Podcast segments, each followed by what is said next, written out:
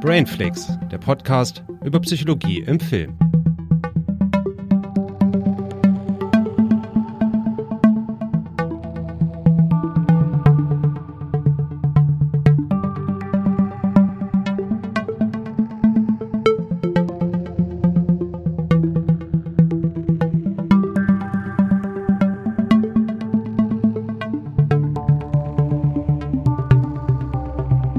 Hallo und herzlich willkommen zu einer neuen Folge Brainflix. Ja, mit der wunderbaren Christiane und mit mir, dem Julius. Hallo Julius. Hi. Aber du bist ja auch wunderbar. Ja, vielen Dank. Danke für die Blumen. ja, warum sind wir denn heute hier? Ja, wir sprechen heute über einen Film, äh, Good Will Hunting, und gleichzeitig darüber, ähm, ja, was es so mit Hochbegabung auf sich hat. Genau, mit Hochbegabung und Intelligenz. Hm. Und bevor wir das machen, haben wir natürlich noch ein bisschen Vorgeplänkel. Bevor wir zu unseren zuletzt geschauten Filmen kommen, möchte ich noch auf was aufmerksam machen, denn unser geschätzter Podcast-Kollege Niklas von dem Podcast Charakterneurosen, mit dem wir welche Folge zusammen gemacht haben? Die über Sopranos. Genau. Der hat ein Buch geschrieben und das heißt Märchen, Mythen, Netflix. Äh, zum Arbeiten mit populären Narrativen in der Psychotherapie. Genau, also der Untertitel sagt im Grunde schon, worum es geht, weil der äh, Niklas ist ja auch Psychotherapeut und arbeitet auch als solcher. Und in diesem Buch hat er aufgeschrieben, inwiefern man ja populäre Narrative, wie er es nennt, in die psychotherapeutische äh, Behandlung und den psychotherapeutischen Prozess einfließen lassen kann. Und äh, da beschreibt er halt eben unterschiedliche Geschichten, die man dort einsetzen kann für die Bearbeitung verschiedener Probleme. Und du kannst ja mal gucken, was da so dabei ist. Das ist nämlich sehr breit gefächert. Das geht von mhm. Serien über Filme, über Computerspiele, über Romane, über Reality-TV, ja. ist alles dabei. Also ich sehe zum Beispiel hier auch sofort Chester Bennington, No More Sorrow, äh, Ressourcen aktivieren. Oder zum Beispiel ähm, Game of Thrones, nicht heute Umgang mit Widerstand. Mhm. Oder zum Beispiel auch hier, ich als Harry Potter-Fan, Harry Potter, Lord Voldemort und die Demütigung. Ja, und sogar ein Computerspiel, äh, Overwatch ist dabei. Ah ja, da sehe ich es auch. Ne, Overwatch ist nicht so mein Ding, aber vielleicht für manch andere. Äh, We are Overwatch, äh, Gruppenkohäsion als äh, Wirkfaktor. Genau. Also wer sich dafür interessiert, für Psychotherapie allgemein oder wer vielleicht von unseren HörerInnen ähm, selber psychotherapeutisch tätig ist, für den oder die mag das sehr interessant sein. Und ähm, mhm. ich werde auf jeden Fall auch nochmal äh, mehr drin rumlesen. Ich habe jetzt bisher nur die Einleitung geschafft, aber fand die schon sehr interessant. Mhm. Okay. Ja, dann kommen wir zu unserem nächsten Segment und das wäre, was haben wir zuletzt gesehen? Ja. Julius, was hast du zuletzt gesehen? Äh, viel asiatisches Kino. Ja. Ja, besonders chinesisches Kino ja, also ich habe ja mit dir so ein bisschen Wonka Wai geschaut, da haben mhm. wir einiges nachgeholt, weil du das noch nicht so kanntest. Ja, da konnte ich auch mal wieder ein bisschen auffrischen, so von seiner Filmografie. Da haben wir zuletzt In the Mood for Love geschaut. Mhm. Den fandest du ja wieder ganz gut. So ja, den fand ich hervorragend. ja, das ist doch schön. Also ich konnte ja mit der Filmografie bisher nicht so viel anfangen. Mhm. Ähm, ich fand Chunking Express ganz gut, mhm. habe aber nicht ganz verstanden, warum der so extrem abgefeiert wird, wie, wie ich das bei Letterbox mitbekommen habe. Und die meisten anderen fand ich so okay bis na ja. Ich habe halt zu vielen irgendwie nicht so richtig den Zugang gefunden, weil ich hatte mhm. das Gefühl, dass uns die Gefühlswelt der ProtagonistInnen total verschlossen bleibt. Also dass mhm. auch die, äh, die Konversationen irgendwie so, so distanziert sind. Hm. Und ich oftmals, also es geht ja oft um Liebesgeschichten, nicht so richtig verstanden habe, ja, warum lieben die sich denn jetzt? Die haben doch kaum miteinander geredet, so ungefähr. Ja. Ähm, und das war bei In the Mood for Love anders. Also da konnte ich das viel mehr nachvollziehen, was so die gegenseitige, ähm, das gegenseitige Begehren so ausmacht. Das stimmt, der, der hat sich auch viel intimer angefühlt. Ja. Genau, genau. Und ich fand den audiovisuell natürlich hm. herausragend. Und das hat mich auch nicht gewundert, dass ich äh, rausgefunden habe, dass Barry Jenkins sich von dem hat auch inspirieren lassen, hm. beziehungsweise ja, von der Bildsprache von Wonka Wai allgemein, aber von dem halt auch im Besonderen dann in Bezug auf Moonlight. Hm. Ja. ja. Also das, ja, da kann man schon so Parallelen sehen, auf jeden Fall. Ich mag eh so die Bildsprache, also von Wonka Wai sehr. Also die sehen immer sehr gut aus. Ist leider nur so, also die gibt's meistens nur auf DVD, hier in Deutschland zumindest. Das gibt sehr wenig ja. nur auf Blu-ray. Ähm, da würde ich mir gerne mal so eine Neuabtastung wünschen. Mhm. Auf 4K am besten noch, so eine ja. Collection. Ja, ja, auf jeden Fall. Ja. Also ich habe auch mal geguckt, weil ich dachte, ja gut, in The Mood for Love fandst du so gut, da hättest mhm. du schon gerne mal eine Blu-ray. Ja. ja, da gibt's eine Criterion Collection Blu-ray, die kostet mhm. aber ab 45 Euro gebraucht Ja, und DVD überhaupt nicht mehr. Und du hast ja auch nur so eine komische Edition von der Süddeutschen Zeitung. Mhm. Ja, ja. und die war schon teuer. Also das, die sind hier sehr schlecht zu bekommen in Deutschland. Ähm, und die Criterion, also Criterion bringt jetzt nochmal eine 4K. Ähm, also alle Filme bis 2004 bringen die raus. In der Mhm. Collection habe ich letztens gesehen, die sehr schön aussieht. Ja, aber leider halt nur, glaube ich, in Amerika oder halt in, in, den, in Großbritannien, also nicht in Deutschland. Ja, aber kann man das nicht importieren? Ja, ich glaube, also UK dann schon. Äh, in Amerika ist nur das Problem, die haben ja eine andere Region und da kann es dann gut sein, Ach dass so. du das hier nicht abspielen kannst. Das ist immer noch so. Ich dachte, das wäre bei Blu-ray anders. Ich weiß nicht mehr, wie das bei, ich kenne mich da auch jetzt nicht so sehr aus. Also ich will jetzt ihr auch nicht irgendwas sagen, was, Ja, was ja. dann mir auf die Füße fällt. Aber ich glaube, das ist schon ein bisschen komplizierter, Okay. ähm, dann, wenn es aus Amerika kommt. Bei UK auf jeden Fall. Also die sind immer hier abspielbar. Also Mhm. zumindest die, die ich bisher so importiert habe. Also ich habe ja jetzt auch schon ein paar aus UK importiert, DVDs und sowie auch Blu-rays. Und da gab es nie Probleme. Ich hatte aber zuletzt äh, eine irgendwie, glaube ich, aus Amerika. Und die konnte ich dann nur über mein PC-Laufwerk Mhm. ähm, abspielen und nicht über die normale PlayStation oder Blu-ray-Player. ja. Das ist dann schon ein bisschen blöd, weil die immer nur auf Regionen beschränkt sind meistens. Ja, ja, okay. Und bei UK haben wir jetzt das Brexit-Problem und Das auch, kommt auch noch dazu. Oh. ja, wegen Zoll und sowas. Ah, ja, naja, ist dann noch bescheuert. ja. ja, ich habe dann noch einen Film geschaut, der, der hat mich sehr überzeugt. Der heißt nämlich Dead Pigs von Kathy Jan. Die kennt man sicherlich, wenn man jetzt letztes Jahr diesen Birds of Prey geschaut hat, also mit Harlequin, diesen Film, Hm. weil das war ihr zweiter Film und Dead Pigs ähm, ist ihr Debütfilm. Ah ja, okay. Und das ist so ein bisschen wie, man kann das schon fast so beschreiben, hat mich sehr erinnert an, an diese Iñárritu-Filme, also in denen dann so mehrere Schicksale gezeigt werden und die dann irgendwann zusammenführen. Und so am Anfang weiß man noch nicht so richtig, wie das alles zusammenhängt und zum Schluss ergibt das so ein Ganzes. Und das fand ich sehr schön, hat auch einen sehr guten Einblick gegeben, so in diese chinesische Gesellschaft. Mhm. Und Und, danach, was ist so das, das Thema des Films? Mm, Es gibt halt mehrere, also mehrere, die so in der chinesischen Gesellschaft auch so aktuell wohl einen wichtigen Standpunkt einnehmen. Zum Beispiel das Problem mit den Immobilien. Es ist ja oftmals so, dass dann ganze ähm, Stadtteile platt gemacht werden und dass dann neue ähm, ja, neue Hotelanlagen oder so entstehen oder so Vergnügungsanlagen oder halt so für feine Leute und so, also für Wohlhabende. Also eigentlich auch so, was auch zum Beispiel in Deutschland also das Problem manchmal ist der Gentrifizierung. Also dass dann wirklich auch Mieten steigen und so weiter und dass sich die armen Leute das nicht mehr leisten können und dann eigentlich noch weiter verdrängt werden. Ähm, und das thematisiert es eigentlich auch ganz gut so.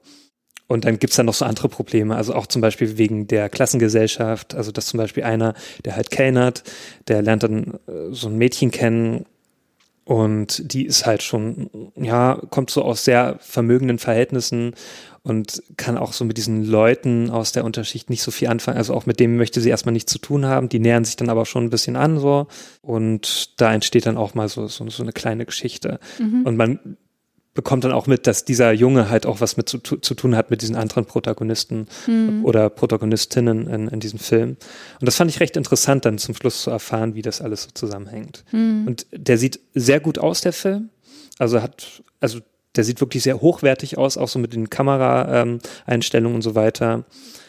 Ja, und fand ich auch schauspielerisch sehr gut gemacht. Ähm, hat mich sehr überzeugt. Mhm. Ja.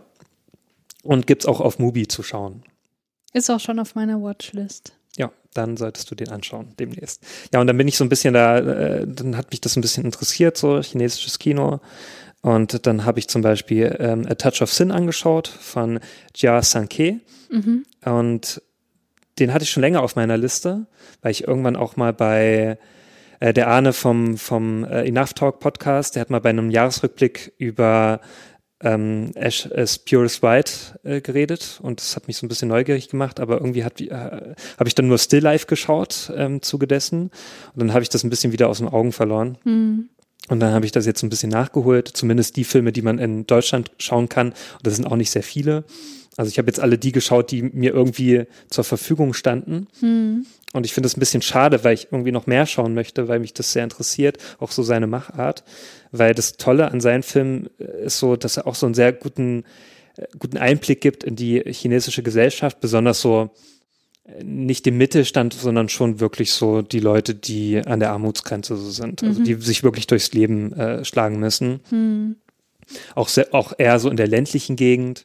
Und äh, diese Aufnahmen sind halt auch immer großartig, die er zeigt. Also man hat manchmal so totale Einstellungen so von, von Städten oder von Gebirgen oder, oder irgendwelchen Dörfern. Das sieht großartig aus. Und dann auch die Schicksale der einzelnen ProtagonistInnen ähm, finde ich auch sehr interessant. Also weil das halt auch so fernab unserer Realität ist. So. Und das finde ich einfach äh, schön, da auch mal so einen Einblick zu bekommen und das auch recht realitätsnah. Mhm. Also weil das gefällt dir ja auch immer besonders so, wenn ja. das immer so ungeschönt ist. Mhm. Und diese Filme sind einfach total ungeschönt. So, ne, da ist irgendwie keine keine Spezialeffekte oder so oder auch keine so unnötig emotionalisierende Musik. Also das ist wirklich sehr nah dran an den ProtagonistInnen. Das fand ich einfach sehr überzeugend. Auch schauspielerisch hat mich das auch alles sehr überzeugt. Und der Touch of Sin ist, ist der war so bisher so mein Highlight eigentlich gewesen mhm. von diesen Filmen, die ich geschaut habe. Aber Ash is Purest White fand ich auch sehr gut und auch 24 City, was so eine Doku war über Leute, die in so einer ehemaligen Fabrik gearbeitet haben. Mhm. Ja, kann ich nur empfehlen, den Regisseur. Okay, cool. Ja, und dann habe ich noch Event Horizon geschaut von ähm, Paul W.S. Anderson, also diesen schlechten Anderson. Und, äh, Sag das nicht so laut. Ach so, ja, äh, tut mir leid, Jan. und ja, nee, also ich, der war, ich glaube, das ist so einer der besseren, habe ich auch immer so gehört. Ist der mit Lawrence Fishburne? Genau, mit Lawrence Fishburne, ah, ja. mit äh, Sam Neill, also da sind schon einige Bekannte dabei, auch Jason Isaacs und so spielen da mit. Ja, aber das ist halt, der sieht, der ist von 97, der Film. Die Effekte sind, naja, nicht sehr gut gealtert. Also Anderson ist ja nicht so bekannt für gute Effekte auch. Der hat jetzt auch irgendwie diesen Monster Hunter Film rausgebracht. Da habe ich auch schon die ersten Bewertungen da gelesen und der soll ja auch richtig grottig sein. Okay. Also er hat irgendwie jetzt nicht so dazu gelernt. Und Event Horizon war halt so ein ganz netter, ich fand so ein bisschen Alien-Abklatsch und so ein bisschen so, so ein typischer Science-Fiction-Horrorfilm so aus den 90er Jahren, aber auch einfach kein so guter Film. Ja, kann man sich mal anschauen, aber muss man echt nicht. Okay. Hat mich jetzt nicht so überzeugt. Ja, ich werde mir den irgendwann nochmal angucken. Vielleicht mhm. habe ich den auch schon mal gesehen und ist wieder komplett vergessen. Das, ja. das, das, ist so ein typischer Film, mit dem mir das passieren kann. Ja, muss man auch nicht. Also das ist auch so ein Film, ich glaube, den werde ich auch schnell vergessen. Ja, was hast du denn Schönes geschaut? Ja, ich habe zuletzt End of Evangelion geschaut, weil wir den ja besprochen haben in Track 26. Da muss ich jetzt nicht drüber sprechen, weil das mache ich da ausführlichst. Auf jeden Fall ist mir aufgefallen, dass ich den mit jeder äh, Sitzung, wollte ich gerade sagen, mit jeder, mit jedem Anschauen immer besser finde. Und ich habe mhm. ihm jetzt sogar viereinhalb Sterne gegeben, obwohl ich beim ersten Mal gucken, was halt jetzt 17 Jahre her ist oder so, war mhm. ich ähm, ein bisschen enttäuscht. Naja, äh, auf jeden Fall habe ich mich auch eher dem asiatischen Kino zugewandt und habe ein paar koreanische Filme geschaut von Hong Sang-so. Mhm. Und da hat mir der Film Right Now, Wrong Then besonders gut gefallen. Also ich habe noch nicht viel geschaut, ne? aber äh, den möchte ich da herausheben, weil ja, das ist quasi, könnte man sagen, die Geschichte eines Kennenlernens zwischen einem Mann und einer Frau und wir sehen den, äh, diese Geschichte in zwei verschiedenen Versionen. Also erstmal die Version, also man weiß auch nicht, was es jetzt was hat sich wirklich mhm. abgespielt, was ist vielleicht nur Imagination und so, das bleibt komplett offen so. Wir sehen es halt einfach nur zweimal. Mhm. Und beim ersten Mal sind die Personen, die da drin verwickelt sind, also es sind im Grunde nur der Mann und die Frau. Man sieht, glaube ich, wenn ich jetzt darüber nachdenke, ach nee, sie sind nachher noch auf so einer kleinen, äh, ja, bei Freunden, da mhm. sieht man dann noch ein paar andere Leute, aber ansonsten sieht man nur die beiden. Ähm, auf jeden Fall in der ersten Version sind die noch sehr ja, reserviert sind sie auch in der zweiten, aber in der ersten sind sie vor allem nicht ehrlich. Da versuchen sie immer mhm. so ein gutes Bild von sich aufrechtzuerhalten, weil er sie wahrscheinlich auch, so wie man das mitbekommt, eher so ins Bett kriegen möchte. Mhm. Ähm, und deswegen verrät er halt manche Sachen nicht über sich, die das Ganze dann auch ne, zum Misserfolg führen würden. Und in der zweiten Version sieht man dann, wie das verlaufen wäre, wenn sie komplett ehrlich zueinander gewesen wären und ne, mhm. sich auch gegenseitig mit Respekt die ganze Zeit behandelt hätten und so weiter. Wobei das auch jetzt nicht komplett konfliktfrei war. Aber das hat auf jeden Fall einen total schönen Kontrast so aufgemacht und sagt halt viel darüber aus, über Ehrlichkeit in Beziehungen und so weiter und mhm. über ne, sich gegenseitig auf Augenhöhe begegnen und so weiter. Und das Ende, das war halt so, so bittersüß. Hm. Ja, also das hat mir total gut gefallen. Ja, das klingt auf jeden Fall interessant. Ja. Hm. Und ich muss ja auch eher noch mal ein bisschen mehr koreanisches Kino wieder schauen. Hm. Ja, ansonsten kann ich noch erwähnen Pacific Rim. Das habe ich mir angeguckt, weil. Ja, ich bin ja schon so ein ich mag den ja, den ersten Teil. Ja, ja, den mögen viele, glaube ich. Und der wurde mir halt auch oft äh, genannt als, ja, du als Evangelion-Fan musst das ja gucken. Mm, ja. Und ähm, habe versucht, das irgendwie auszublenden, dass mich das natürlich alles komplett an Evangelion erinnert hat, nur eben nicht immer im positiven Sinne.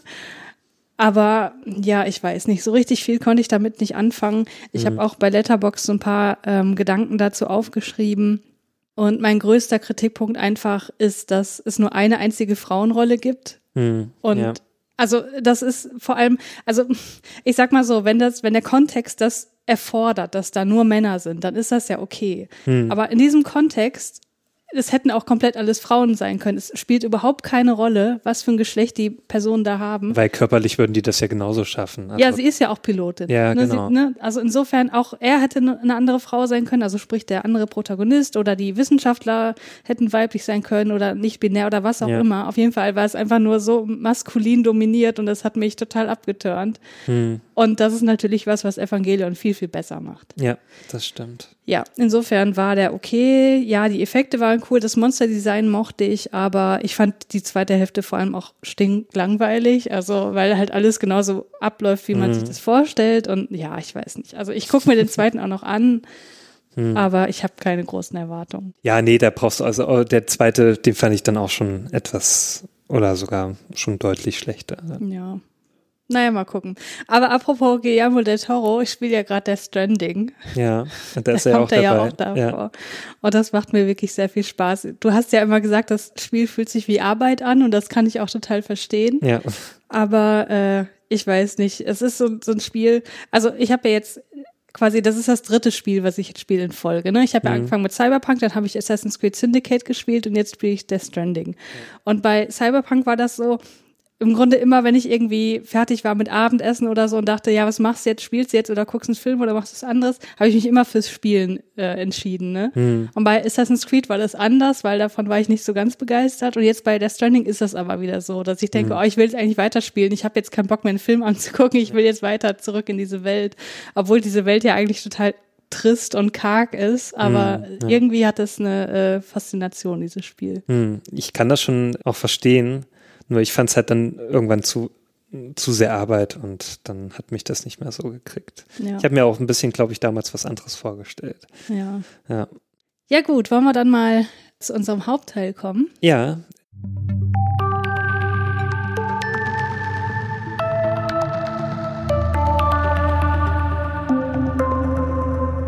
Ja, wir haben uns angeschaut Good Will Hunting und Julius gibt uns erstmal eine Inhaltsangabe zu diesem Film.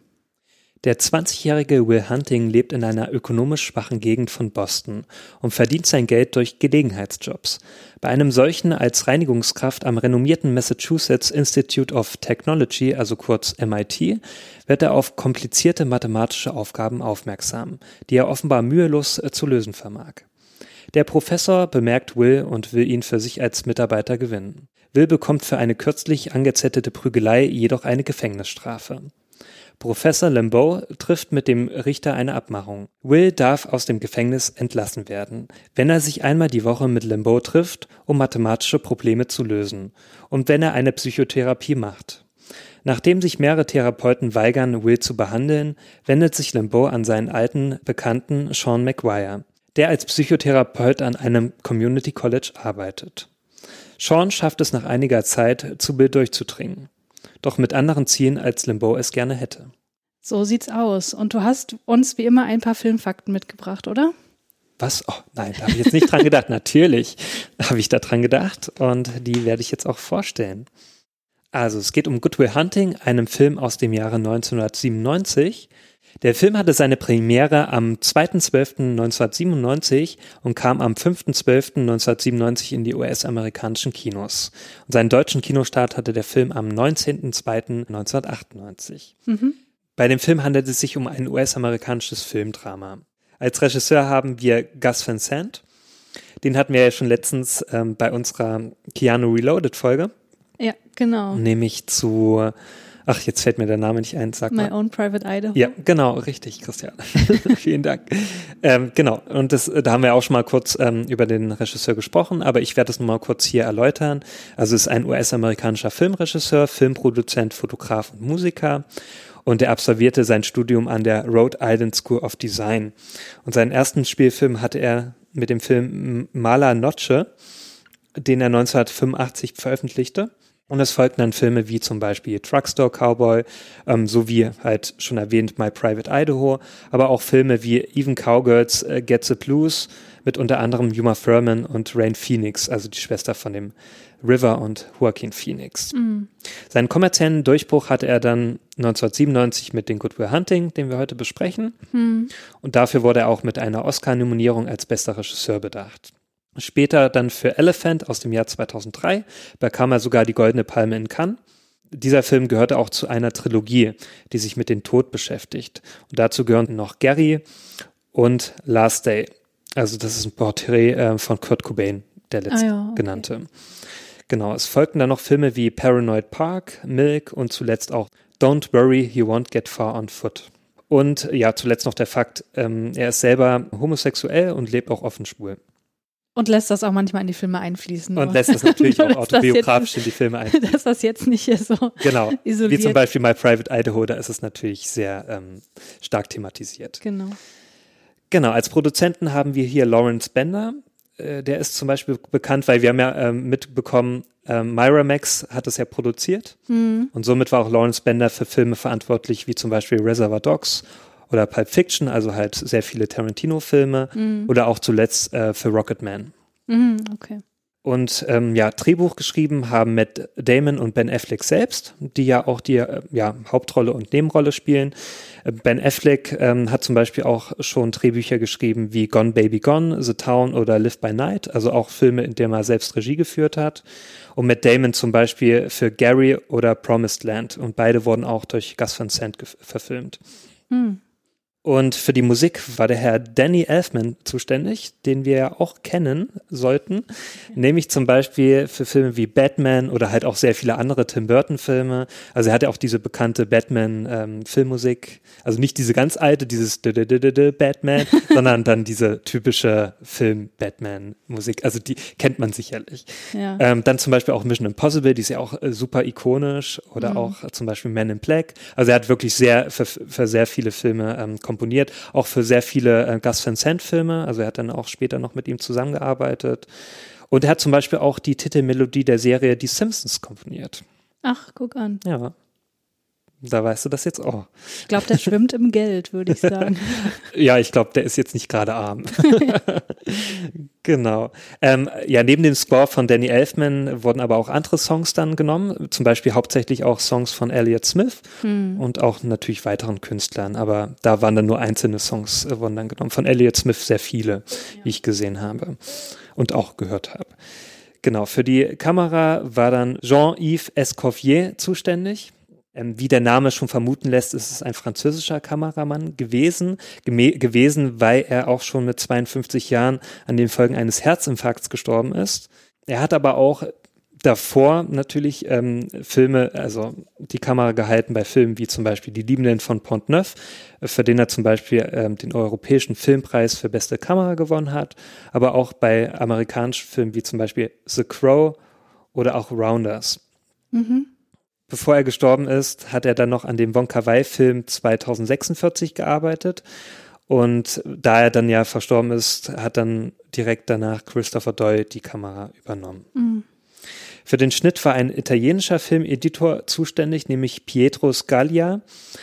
Und den kennt man vielleicht aus Filmen oder der hat mitgearbeitet bei Filmen wie zum Beispiel JFK Tatort Dallas oder Black Hawk Down. Beide, für beide hat er auch den Oscar gewonnen oder auch zum Beispiel für den Film Gladiator. Und dann komme ich auch schon zu den DarstellerInnen. Hm. Und da haben wir als Hauptdarsteller natürlich Matt Damon, der spielt den Will Hunting, also den titelgebende Figur. Und ja, den kennt man sicherlich aus Reihen wie zum Beispiel die Porn-Trilogie oder Quadrilogie. Ich weiß es nicht mehr, wie viel es davon gibt. Ich habe die auch nie geschaut, muss ich ehrlich sagen. oder dann zum Beispiel auch in Filmen wie Sie Departed oder Der Marsianer.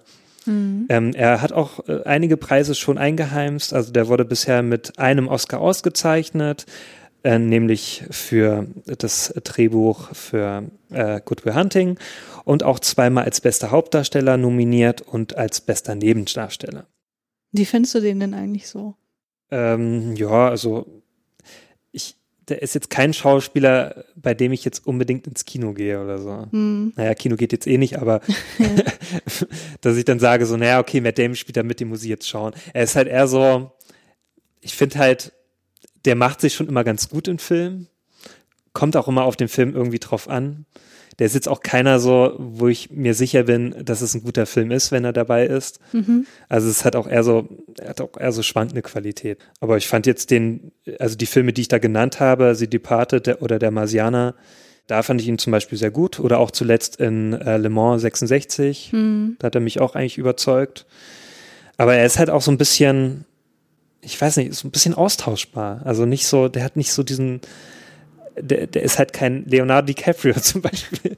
Ja, lustig, dass du das sagst, weil vielleicht erinnerst du dich, äh, wie er damals eingeführt wurde ja. in die Popwelt. Zum Beispiel bei der Bravo kann ich mich auch noch dran erinnern, da gab es auch mal so ein ähm, da haben sie so eine Gegenüberstellung ja, gemacht, wer genau. denn jetzt der Bessere ist. Da kann Richtig. ich mich noch sehr gut dran erinnern, weil der auch so eine ähnliche Frisur hatte und so. und so auch so das, der hat ja so ein ähnliches Alter. Der ist ja fast genauso alt wie, ich glaube, ein bisschen älter sogar als Leonardo DiCaprio aber die hatten ja so eine ähnliche Karriere erstmal am Anfang, mhm. so, ne? Und er war dann auch so für Rollen so ein bisschen zuständig, die so ein bisschen, ja, obwohl er hat ja eigentlich bei Good Will Hunting, es war ja eigentlich so sein Durchbruch. Es war jetzt eigentlich nicht so diese Rolle, die zum Beispiel Leonardo DiCaprio hatte, so mit der er seinen Durchbruch hatte, wie bei Titanic. Also er hatte jetzt nie so diese typische Rolle gehabt, wo dann so Frauen drauf abfahren, sag ich mal. okay, ja, ja, ja. Also ich weiß auch noch, ich kann mich da total dran erinnern an diese Gegenüberstellung, weil zu der Zeit mhm. habe ich halt auch Bravo gelesen und war ja. auch riesen Leonardo DiCaprio-Fan und deswegen habe mich das natürlich interessiert, deswegen wer, da, mochtest du den nicht, oder? wer da äh, um die Ecke kommt und hier ihm den Rang ablaufen soll. Ja. deswegen fand ich den natürlich total doof, obwohl ich keinen einzigen Film mit ihm ja. geguckt habe zu der Zeit. Und ich muss sagen, heutzutage gehört er für mich zu den Schauspielern, die mir mehr oder weniger egal sind. Also ja. ähm, wie du das sagst, also wenn er in einem Film mitspielt, dann ist das okay, aber das wäre für mich jetzt kein Kriterium, mhm. einen Film anzuschauen. Obwohl ich seine Leistung eigentlich immer gut finde und auch hier bei Good Will Hunting fand ich die total gut. Aber ja, nee, der liefert ja auch mal meistens ab, so, ja, das kann man ja auch ihn echt nicht nee, nee. Äh, entgegenhalten. So. Zum Beispiel auch bei The Departed hat er eigentlich schon gut mitgehalten neben äh, Leonardo DiCaprio, ja. der natürlich auch irgendwie besser war. Also man konnte sich auch mehr reinfühlen in die Rolle von Leonardo DiCaprio. Mhm. Aber trotzdem hat er ja auch, ne, hat er ja nicht abgestunken. Also der liefert ja eigentlich immer ab. Ja. Aber irgendwie ist er ja auch keiner so, ja, der so, so sehr im Gedächtnis bleibt wie ein Leonardo DiCaprio zum Beispiel. Ne? Hm. Ja, ist komisch. Das muss man schon mal sagen, ja. ja. Naja, aber zumindest hat er auch, also der wurde ja auch nochmal für einen Golden Globe nominiert, zum Beispiel auch für der Marsianer. Das war auch so ein bisschen komisch, weil der damals für die Rolle nominiert wurde als ähm, bester Hauptdarsteller in einer Komödie oder Musical. Und ich finde ja, der Marsianer ist überhaupt keine Komödie und ja, Musical noch weniger. Ja, aber ein richtiges Drama ist es ja auch nicht. Nee, also das ist, liegt vielleicht einfach daran, weil er ja, es ist ja schon ein bisschen er erzählt das ja ein bisschen lustig so oder unterhaltsam, ja. so sag ich mal. Ja. Ähm, und deswegen wurde das vielleicht auch so ein bisschen da in diese Ecke getan, aber ich fand das trotzdem ein bisschen komisch damals. Mhm. Naja. Ja, aber zumindest hat er schon ein paar Nominierungen mitgenommen, hat aber jetzt so als, als Darsteller noch nie einen äh, Preis gewonnen. Mhm. Also okay. zumindest nicht die großen. Genau, dann kommen wir mal zu den NebendarstellerInnen. Also als ersten Nebendarsteller, und äh, das ist wohl so die größte ähm, Nebenrolle. Da haben wir den Robin Williams, der spielt nämlich den Sean McGuire, hm. den ähm, Psychotherapeuten. Und ja, also ich glaube, jeder kennt irgendwie Robin Williams oder hat mal einen Film mit ihm geschaut. Ja, sicherlich. Also der hatte seinen äh, großen Durchbruch auch gehabt mit Good Morning Vietnam oder auch zum Beispiel dann mit Film der äh, Club der Toten Dichter und hatte dann auch in den 90er Jahren äh, sehr großen Erfolg mit Komödien, zum Beispiel in Mrs. Doubtfire. Also da kann ich mich noch am besten dran erinnern. Ich glaube, das war auch so die erste Rolle, in dem ich den auch wahrgenommen habe. Mhm. Und ich dachte auch immer eher so, der macht so Komödien auch eher.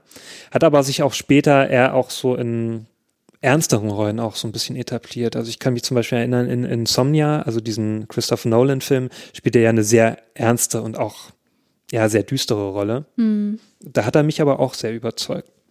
Also ich fand den immer sehr vielseitig. Mhm. Und ich schaue mir den eigentlich gerne an. Ich weiß ja von dir so ein bisschen, ich glaube, du bist da nicht so, dass du da so einen Zugang hast zu Robin Williams.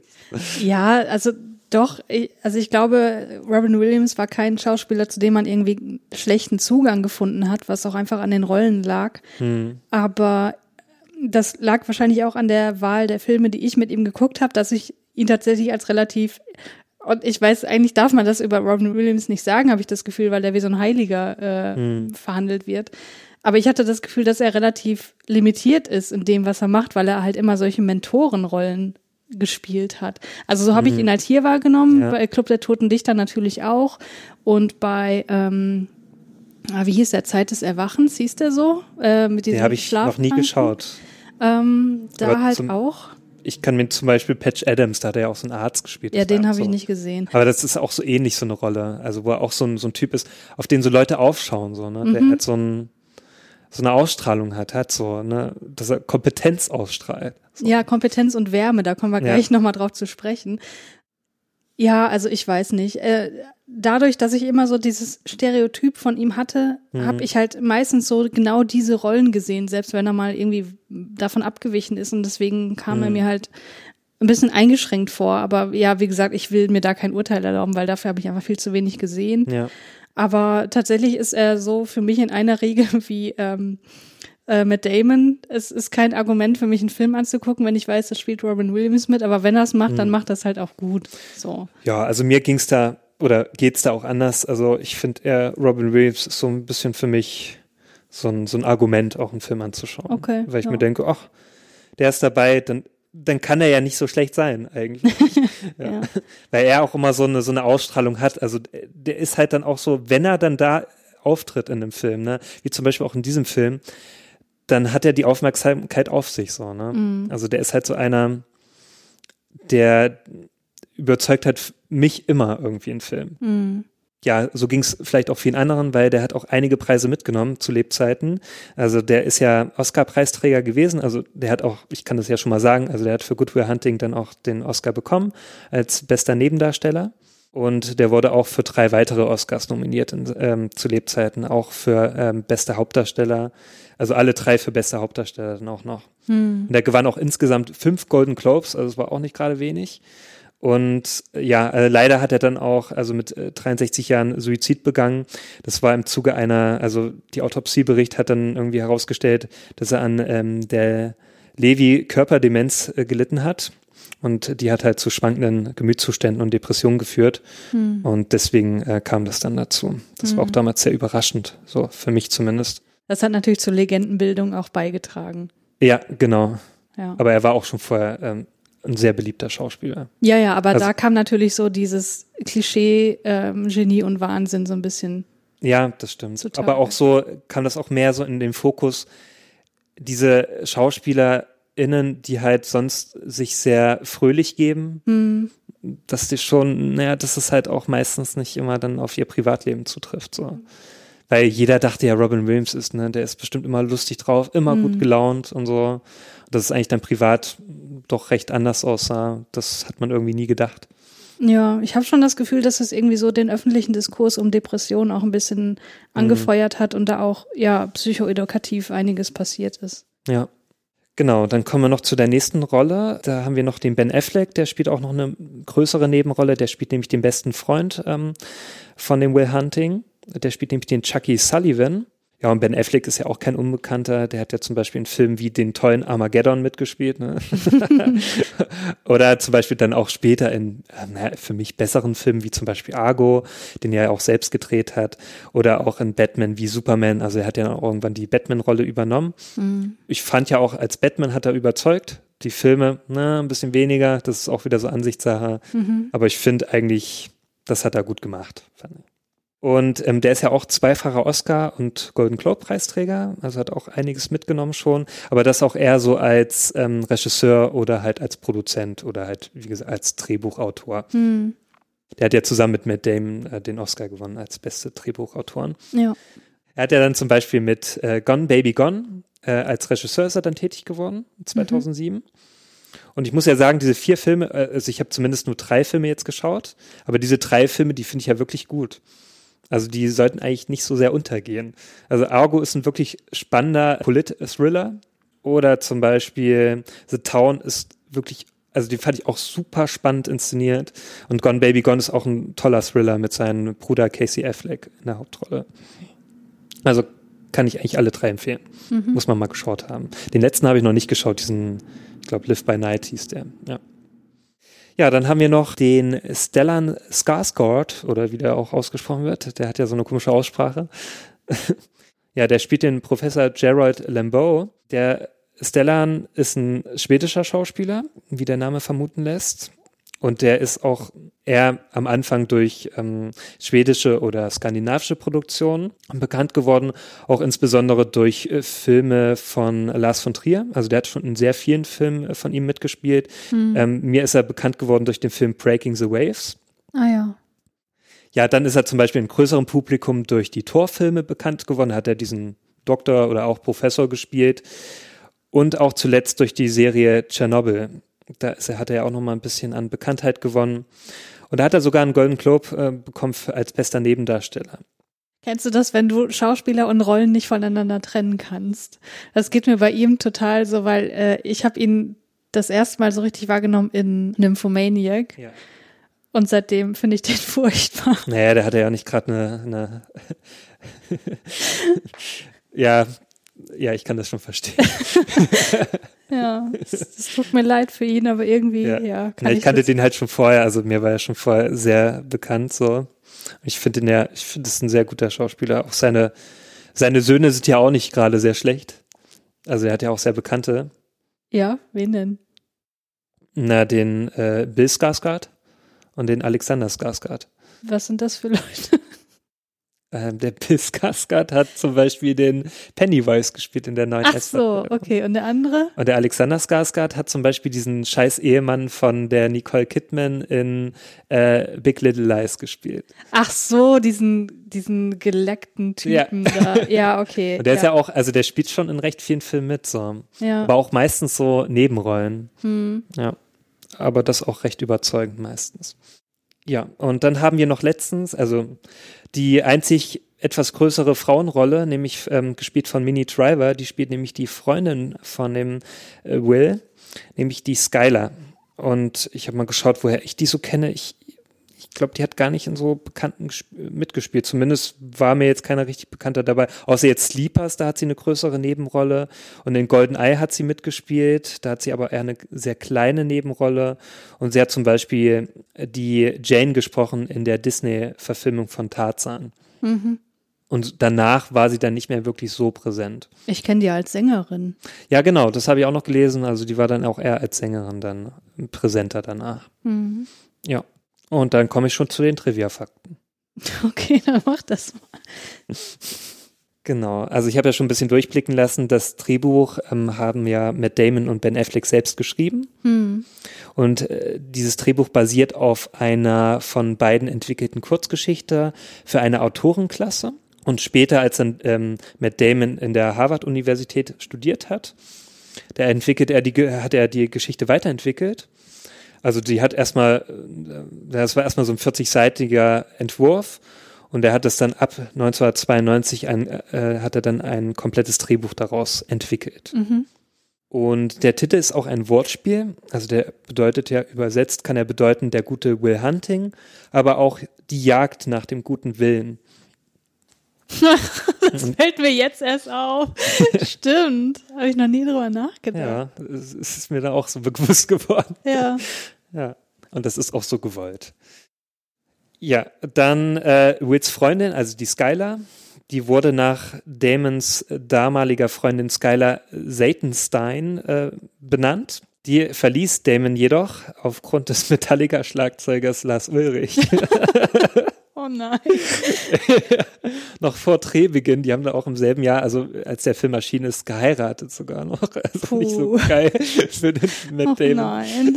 Jetzt ist dieser Film auf ewig mit seiner Ex-Freundin ja. verbunden. Ist das nicht scheiße? Ja. Ja, aber es war dann auch so, Damon und äh, die Skylar-Darstellerin Minnie Driver, die begann dann wiederum eine Affäre am Set. Ach so, ja, dann, dann, dann ist ja alles gut. Ja.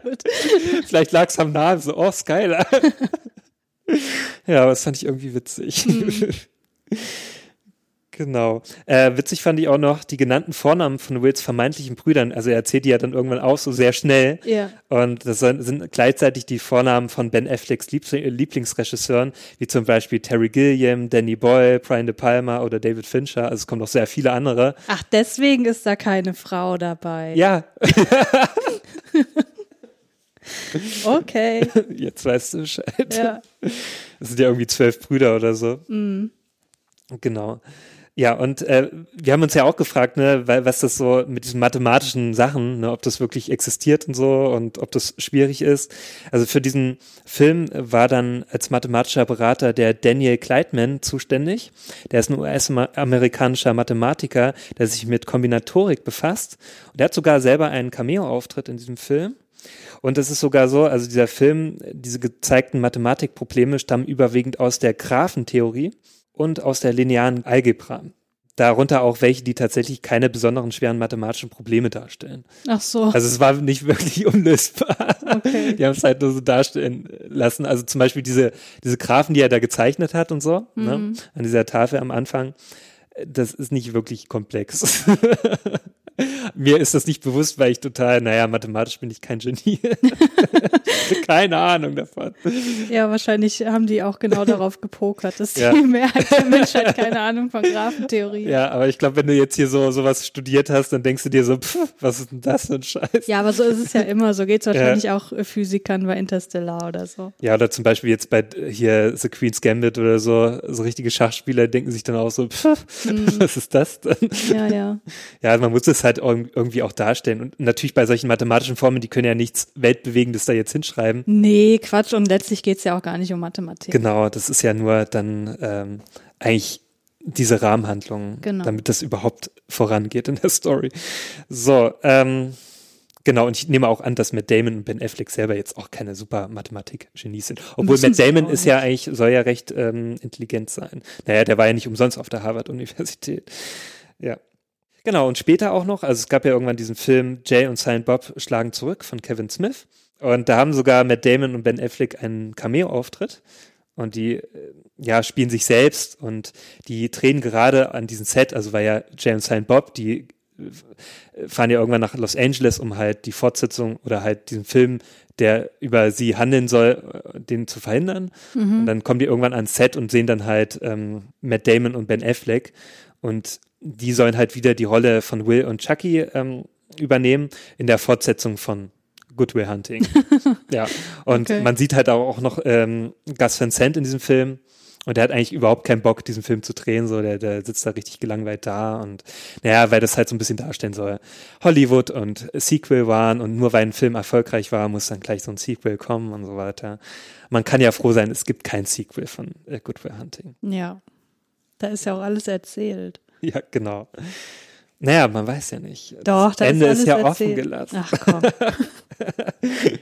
Ja, genau. Und der Film wurde insgesamt bei, den, bei der Oscarverleihung 1998 für neun Oscars nominiert und hat dann auch zwei davon bekommen. Man muss auch noch dazu sagen, der Film hat Glück, dass er überhaupt zwei Oscars mitgenommen hat, weil weißt du, welcher Film noch 1998 richtig abgeräumt hat? Na, Titanic war ja erst 99. Nein, der hat 98 abgeräumt. Ach so, okay. Ja, also im selben Jahr. Also der hat ja elf Oscars abgeräumt und da hat zumindest noch Good Will Hunting zwei mitgenommen. ja, das ist doch schön. Und was ich irgendwie noch niedlich fand, also das hat auch irgendwie gezeigt, dass, dass Robin Williams eine gute Seele war. Der hat dann, der hat Per Augustinski, also es ist der deutsche Synchronsprecher von Williams gewesen. Der hat ein kleines Replik geschickt äh, von der Oscar-Statuette mit der Anmerkung, dass äh, danke, dass Sie mich in Deutschland berühmt gemacht haben. Ist das nicht süß? ja. Und was ist mit den anderen Ländern, wo er Synchronsprecher hat? Das weiß ich jetzt nicht. vielleicht hat er das auch noch gemacht. Wer Aber weiß. vielleicht, weil er das in Deutschland so gut gemacht hat. Ja, kann Ich sein. finde ja, der hat ja eine sehr gute deutsche Synchronstimme ja, gehabt. ich mag die auch. ja. Ja. Genau, und äh, der Film war ein finanzieller Erfolg an den Kinokassen. Also der hat ein Budget von rund 10 Millionen Dollar gehabt Mhm. und spielt allein in den USA über 138 Millionen Dollar ein und weltweit über 285 Millionen Dollar. Und das ist bei einem Budget von 10 Millionen Dollar echt extrem viel. Und das war auch bis heute Gus Van Sants erfolgreichster Film und auch Mhm. der Durchbruch gleichzeitig für Matt Damon und Ben Affleck. Ja, und das war's. Dann kommen wir mal zur Filmbesprechung, würde ich sagen. Ja. Du hast ja gerade gesagt, was für ein erfolgreicher Film das war. Wie findest du den denn so? Oder wie oft hast du den schon gesehen? Ich glaube, ich habe den dreimal gesehen. Also einmal so damals im Fernsehen, wie das mhm. so war. Ne? Da hat man den mal, hat man mal reingesäppt abends und dann hat man den mal mitgenommen. Dann habe ich den letztes Jahr nochmal gesehen und jetzt habe ich den nochmal gesehen, natürlich, als Vorbereitung. Ja, und ich, ich finde, der unterhält schon sehr gut. Also wie soll man sagen, also der hat, ist halt eine recht leichte Unterhaltung. Das ist jetzt kein Film, wo man so wirklich aufpassen muss. Ne? Der hat halt auch sehr leicht zugängliche Charaktere, in die man sich eigentlich gut hineinfühlen kann. Besonders jetzt mit Matt Damon und auch mit dem Charakter von äh, Robin Williams, dem Psychotherapeuten. Und das fand ich, besonders die Beziehung zwischen den beiden fand ich sehr interessant in dem Film. Das hat mir eigentlich am meisten so Spaß gemacht oder hat mich am meisten auch berührt dann ähm, zum Schluss auch besonders. Mhm. Und das fand ich so eigentlich interessant, das zu verfolgen, wie sich das, diese Beziehung zwischen den beiden entwickelt. Mhm. Ja, an, ansonsten muss man sagen, so der Film an sich ist eigentlich recht konventionell. Mhm. Ist jetzt kein Film, äh, der jetzt eine besondere Kameraführung hat oder die Musik ist eigentlich auch sehr, wie soll man sagen, sehr Hollywood-esque. Sehr Hollywood-esque, genau. Das ist so ein bisschen zu glatt. Zu glatt, richtig. Ja. Genau, wo ich mir auch erstmal so dachte, boah, das könnte so in jedem x-beliebigen anderen Hollywood-Film auch so sein. Hm. Deswegen war das jetzt nicht so, also da würde ich jetzt nicht so das Augenmerk drauf legen. Das ist jetzt kein Wonka Wai oder so, wo man so denkt so, okay, schöne Musik, tolle Kameraführung und so, sondern ja, recht gewöhnlich. Also da fand ich zum Beispiel äh, My Own Private Idaho fand ich da schon viel experimenteller und progressiver so und mhm. da war der schon eher so, hat sich schon eher so den Hollywood Mechaniken so angebiedert. Ja, ja, das stimmt. Das fand ich auch. Es ist ja im Grunde auch so eine klassische Heldenreise, ne? Da kann man es ja, ja, auch runterbrechen. Fall. Ja, das muss ich auch sagen. Also ich fand den auch sehr konventionell, was für mich meistens ein Zeichen dafür ist, dass das nicht irgendwie ein Lieblingsfilm wird von mir, mhm. weil ich mag ja eher so ne, experimentellere Ansätze. Aber ich finde es lustig, dass du sagst, ja, das ist ein Film, den kann man so weggucken, der ist irgendwie so leicht, weil das fand ich tatsächlich gar nicht. Ich fand die Themen, die da behandelt werden, überhaupt nicht leicht, hm. weil es ja durchaus auch um Themen wie Traumatisierung geht und äh, eine Sinnsuche und so weiter. Und das sind ja jetzt hm. nicht unbedingt Themen, die man sich mal so, also wo man sich jetzt persönlich niemals mit beschäftigen müsste. So. Also das sind hm. halt sehr persönliche Themen. Ja, vielleicht nicht unbedingt so die Thematik, aber ich fand jetzt so der Aufbau des Films ja, ja, der Also das ist, ist halt ein Film, ja. so den kann man gut weggucken. So, das ist jetzt keiner, wo man sich jetzt sonderlich anstrengen muss, ja, um stimmt. der Handlung zu folgen oder mhm. sich da hineinzufühlen. Das, ja klar, am Ende hin ist es ja schon eine recht ernste Thematik so, ne? Mhm. Also das fand ich ja dann auch gut. Also der bietet ja dann schon etwas Tiefe auch. Ja, der bietet ziemlich viel Tiefe, wenn ja. man sich drauf einlässt, finde ja. ich. Ja, wir wollen ja diesen Film vor allem besprechen, weil es um das Thema Hochbegabung gehen soll, denn Will ist mhm. ja hochbegabt. Wie zeigt der Film das denn? Ja, natürlich, indem er gut Mathe kann. und das ist ja oftmals so, also Mathe ist ja, ich finde das manchmal so, so stellvertretend. Das kann man eigentlich so gut darstellen, durch Mathe auch. Ne? Vielleicht wurde das auch so gewählt, ähm, weil natürlich ist es auch so, viele haben zum Beispiel auch Probleme mit Mathe, also zum Beispiel ich auch. Mhm. Und, ähm, und somit kann man das noch gleich also das beeindruckt halt auch noch mehr, ne, wenn einer halt gut Mathe kann so und das auch vielleicht noch schnell lösen kann. Und das wird ja auch so dargestellt, ne, es ist halt eine Aufgabe, die keiner löst in dieser äh, von diesen ganzen, von der ganzen Studentenschaft hm. und auch selbst die Professoren ähm, können das nicht lösen. Hm. Die hängen da vor so einem Problem und er ist halt so jemand, ja, er macht das halt mit mit Leichtigkeit so, ne. Hm. Der muss sich ja noch nicht mal richtig anstrengen. Ja, ja, genau. Also mathematische Fähigkeiten sind auf jeden Fall sehr ausgeprägt. Man merkt auch, dass das was ist, mit dem er sich in seiner Freizeit auch gedanklich beschäftigt, weil man sieht mhm. ihn ja oft mit seinen Freunden und da hat man das Gefühl, der ist gedanklich gar nicht da, weil der jetzt beispielsweise bei den bei den Formeln ist, die das er stimmt, da im Kopf ja. löst. Ja, was kann er denn sonst noch so? Hm, was kann er noch gut? Also der hat eigentlich ein großes Allgemeinwissen. Mhm. Also der beliest sich sehr viel, obwohl man das nicht unbedingt denkt. Das ist ja auch so, so ein Vorurteil, was man bei ihm so denken könnte, naja, der ist halt so jemand, der hängt nur mit seinen Kumpels rum, hat halt vielleicht kein Wissen und so, ne? Mhm. Und aber nein, der ist halt so ein bisschen unscheinbar, ne? Also man, man denkt so, er hat es eigentlich nicht drauf, aber eigentlich kann der sehr viel, zeigt es aber nicht so. Also zumindest mhm. auch nicht gegenüber seinen Freunden so sehr. Also mhm. man hat so das Gefühl, die Freunde wissen das selber nicht so richtig. Klar, die wissen schon irgendwie, dass der intelligenter ist als, als sie selbst so, ne? Mhm. dass er schon einiges an Wissen hat. Aber die können, glaube ich, selber nicht viel damit anfangen. Mhm. Und er lässt das auch nicht so raushängen. Also zumindest nicht vor denen. Ja.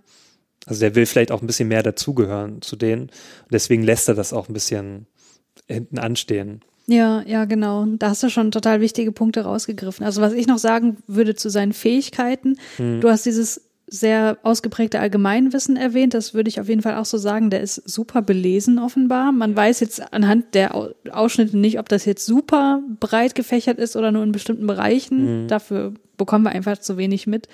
Aber was er auf jeden Fall auch noch hat, ist ein herausragendes Verständnis für Zusammenhänge. Also für gesellschaftliche Zusammenhänge. Mhm. Du erinnerst dich an diese Szene, wo er dieses Bewerbungsgespräch hat und äh, ja. lang und breit darstellt, warum er das aus moralischen Gründen nicht vertreten kann, dort mhm. zu arbeiten und so weiter. Ja.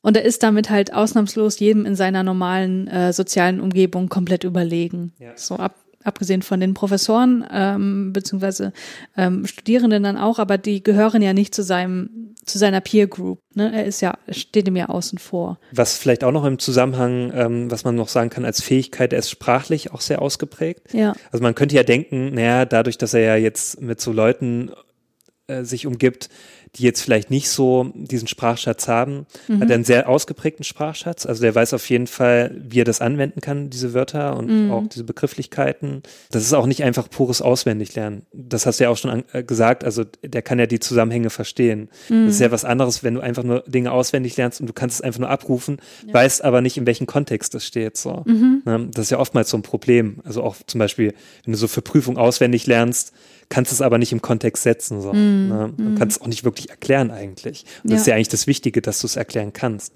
Ne? Genau. Sonst bringt es ja eigentlich auch nichts. Und das weiß er auf jeden Fall. Und das finde ich schon sehr beeindruckend dann auch. Ja. Und du hast auch gerade gesagt, so richtig macht er nichts aus seinem Potenzial. Das ja. ist ja auch mit so einer der Grundkonflikte, der dann in der Therapie dann auch zutage kommt also er hat ja so wechselnde Jobs, meistens körperlicher Art, also auf dem Bau mhm. oder er putzt halt in, im MIT und ja, er sucht sich auch keine sozialen Kontakte, die ihm irgendwie intellektuell ebenbürtig sind, mhm, ne, ja. so dass er auch nicht die Chance hat, an irgendwem zu wachsen, weil er begibt sich oder umgibt sich nur mit Leuten, die ihm eben nicht das Wasser reichen können.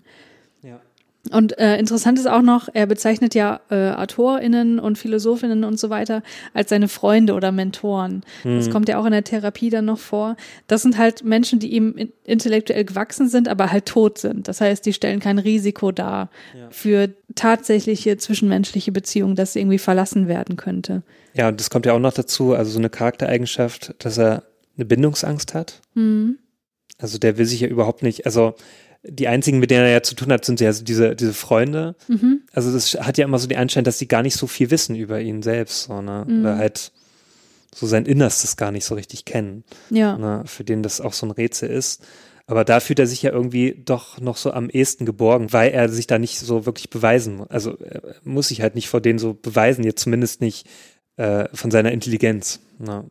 Ja, aber ich glaube auch nicht, dass das für ihn der Grund ist, warum er sich keine ebenbürtigen Personen sucht, dass er Angst hat, irgendwie denen nicht gewachsen zu sein, weil er ist sich ja seinen Fähigkeiten total bewusst. Das stimmt, ja. Er sagt ja auch, naja gut, die Skylar, also seine Freundin, die er dann kennenlernt, die, ah, die studiert ja auch am, äh, in der Harvard-Universität. Äh, und da sagt er ja auch so, also wenn irgendwas da das Problem ist, ist, dass sie mir nicht gewachsen ist. Nicht, dass mhm. er sich irgendwie nicht profilieren kann. Ja. Und ich glaube nicht, dass das der Grund ist, warum man sich genau diese Freunde sucht oder sich da besonders wohlfühlt. Aber da kommen wir später, glaube ich, nochmal dazu. Aber diese Bindungsproblematik, die ist halt total interessant. Also das ist halt auch ein Film, den hätten wir auch besprechen können zum Thema Bindung. Das ja. haben wir ja bei mhm. äh, Midsommar gemacht. Da bin ich übrigens auf einen Artikel gestoßen ähm, von den äh, Niklas. Ja, ja, genau, ich auch. er hat nämlich Goodwill Hunting ähm, sich angeschaut unter dem Aspekt der äh, Bindungstheorie. Ja, das fand ich interessant. Ja, und äh, ich war ganz stolz auf mich, weil ich bin da zu einer ähnlichen Diagnose gekommen sozusagen oder zu der gleichen vielmehr, dass äh, Will hier einen unsicher vermeidenden Bindungsstil hat, weil er eben die Menschen von sich wegstößt, bevor diese ihn verlassen können als hm. Schutzmechanismus. Ja, also er hält sich, äh, wie Niklas auch schreibt, eine emotionale Unabhängigkeit, auch wenn das natürlich dazu führt, dass er einsam bleibt. Hm, ja. Und dann muss ich als Evangelion-Fan natürlich sofort an Aska denken, weil das ist genau das gleiche ja. Problem, was da auftaucht. Ja. Ja, und das wird ja dann später auch zum Problem mit Skylar, genau. Das ist ja auch dann ein zentraler Konflikt das mhm. besonders auch bei, bei Liebesbeziehungen, also dass er da einfach nicht den nächsten Schritt gehen kann. Mhm. Weil er das ja auch sich so offen lassen möchte, so, ne? Das sagt er auch selber dann ähm, nochmal zu den, ähm, den, zu seinem Psychotherapeuten. Mhm, genau, also das Problem ist weniger, dass er das offen lassen möchte, also nach dem Motto, ich will mal gucken, ob nicht doch noch was Besseres kommt, hm. sondern das Problem ist halt, dass er diese Nähe nicht zulassen kann, aus Angst, wieder verlassen zu werden. Ja. Also die Szene mit Skylar, wo er ihr dann sagt, so, ich lieb dich nicht, also das ist halt so der Konflikt auf den Punkt gebracht. Ne? Ja. Er liebt sie halt total, aber rennt halt vor der Beziehung weg. Ja. Ja, genau. Ähm, was wir schon gesagt haben, er weiß um seine Fähigkeiten und das führt dann auch dazu, dass er sich in manchen Situationen scheinbar narzisstisch verhält. Ähm, das habe ich ja zu dir während des Filmsguckens äh, gesagt, hier, als er die, die anderen Therapeuten trifft, ne, und mhm. äh, die sozusagen durchgeht und die alle sagen, tut mir leid, aber nicht mit dem Will Hunting. Mhm. Ähm, da testet er die ja, beziehungsweise bei manchen, ja. also bei den anderen, also bei den ersten beiden hat er im Grunde vorher schon so seine Hypothese, dass die ne, nicht, also nicht im Ansatz ihm gewachsen sind. Gut, mhm. ich hätte da jetzt auch keinen Hypnotherapeuten angeschleppt, aber das ist eine andere Sache. ja, das war ein bisschen daneben. ähm, aber auch beim Sean später, ne, der testet mhm. ihn ja auch komplett so und, ja. und ähm, guckt, ob er ihm irgendwie intellektuell gewachsen ist und so weiter und kommt natürlich auch erstmal zum Beschluss, dass das nicht der Fall ist, wird es dann aber eines Besseren äh, belehrt. Und äh, da habe ich auch schon gedacht, so, boah, ist der narzisstisch, ey, wie der hier mit den Leuten umgeht mhm. und so. Aber ähm, ich würde ihm jetzt nicht irgendwie unterstellen, dass der dazu noch irgendwie eine narzisstische Persönlichkeitsstörung hat, weil das Ganze basiert halt auch wieder auf dieser Bindungsproblematik, ne? weil mhm. das natürlich auch potenziell Menschen sind als Psychotherapeuten, die ihm emotional näher kommen könnten. Und da baut er halt diesen Schutzmechanismus auch ja. wieder auf. Ich fand das dann ganz interessant, wie das eigentlich der Sean dann löst mit den Will. Hm. Also, dass er ja eigentlich erstmal auf so eine persönliche Ebene dann kommt, so, ne, dass er auch erstmal von sich so erzählt, mm. also ihn erstmal so auch in sein Seelenleben so ne, ein bisschen Einblick gibt. Ja. Und dann auch so auf eine Ebene, zum Beispiel erzählt er von diesen, von diesen ähm, Baseballspiel da, ne? Ja. Und der, der Will, der scheint ja auch ein Interesse dafür zu haben, so, mm. ne? Und da hat er gleich so einen Zugang.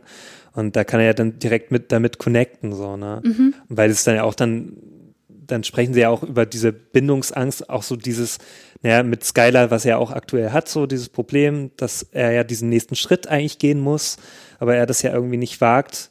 Und dass er dann, dass äh, dann schon ja von seiner Beziehung redet. Also seine Frau ist ja irgendwann gestorben an, an Krebs, was ihn ja immer noch sehr schmerzt so. Mm. Und er erzählt ja, wie er sie kennengelernt hat, was ja eine sehr schöne Geschichte so ist, ne? Ja. Und da können die ja sofort miteinander connecten. Und dann da merkt man ja auch, dass er langsam so einen Zu Zugang bekommt halt, ne, zu den Will.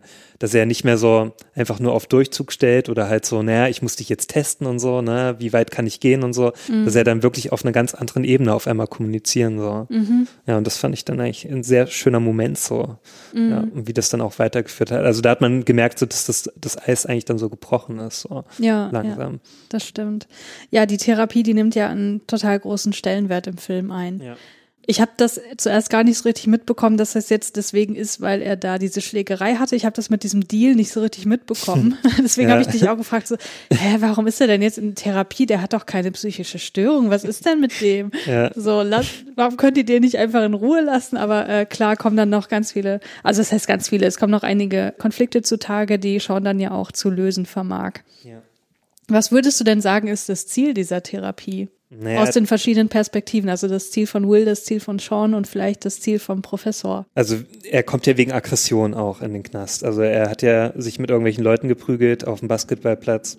Also scheint ja erstmal vordergründig auch seine Aggression so das Problem zu sein. Mhm. Na, und auch natürlich so dieses, was ja natürlich der Professor auch, er möchte ihn ja als Mitarbeiter haben, aber so wie er ja zum aktuellen Stand da ist, ne, geht das ja nicht, weil er ist ja sehr impulsiv, der ist ja ne, einfach der macht ja, was er will eigentlich. Ne? Mhm. Der soll ja in geordnete Bahn irgendwie gebracht werden. Also das ist zumindest so das, das Ziel des Professors, Mhm. ne? dass er eigentlich ein guter Mitarbeiter wird, mit dem er gut zusammenarbeiten kann. Ja. Eigentlich hat er ja eher so, der Professor hat ja eigentlich eher persönliche, also möchte ja persönliche Vorteile daraus ziehen. Ja, ja. Ne? Also das ist ja eigentlich so sein Ding.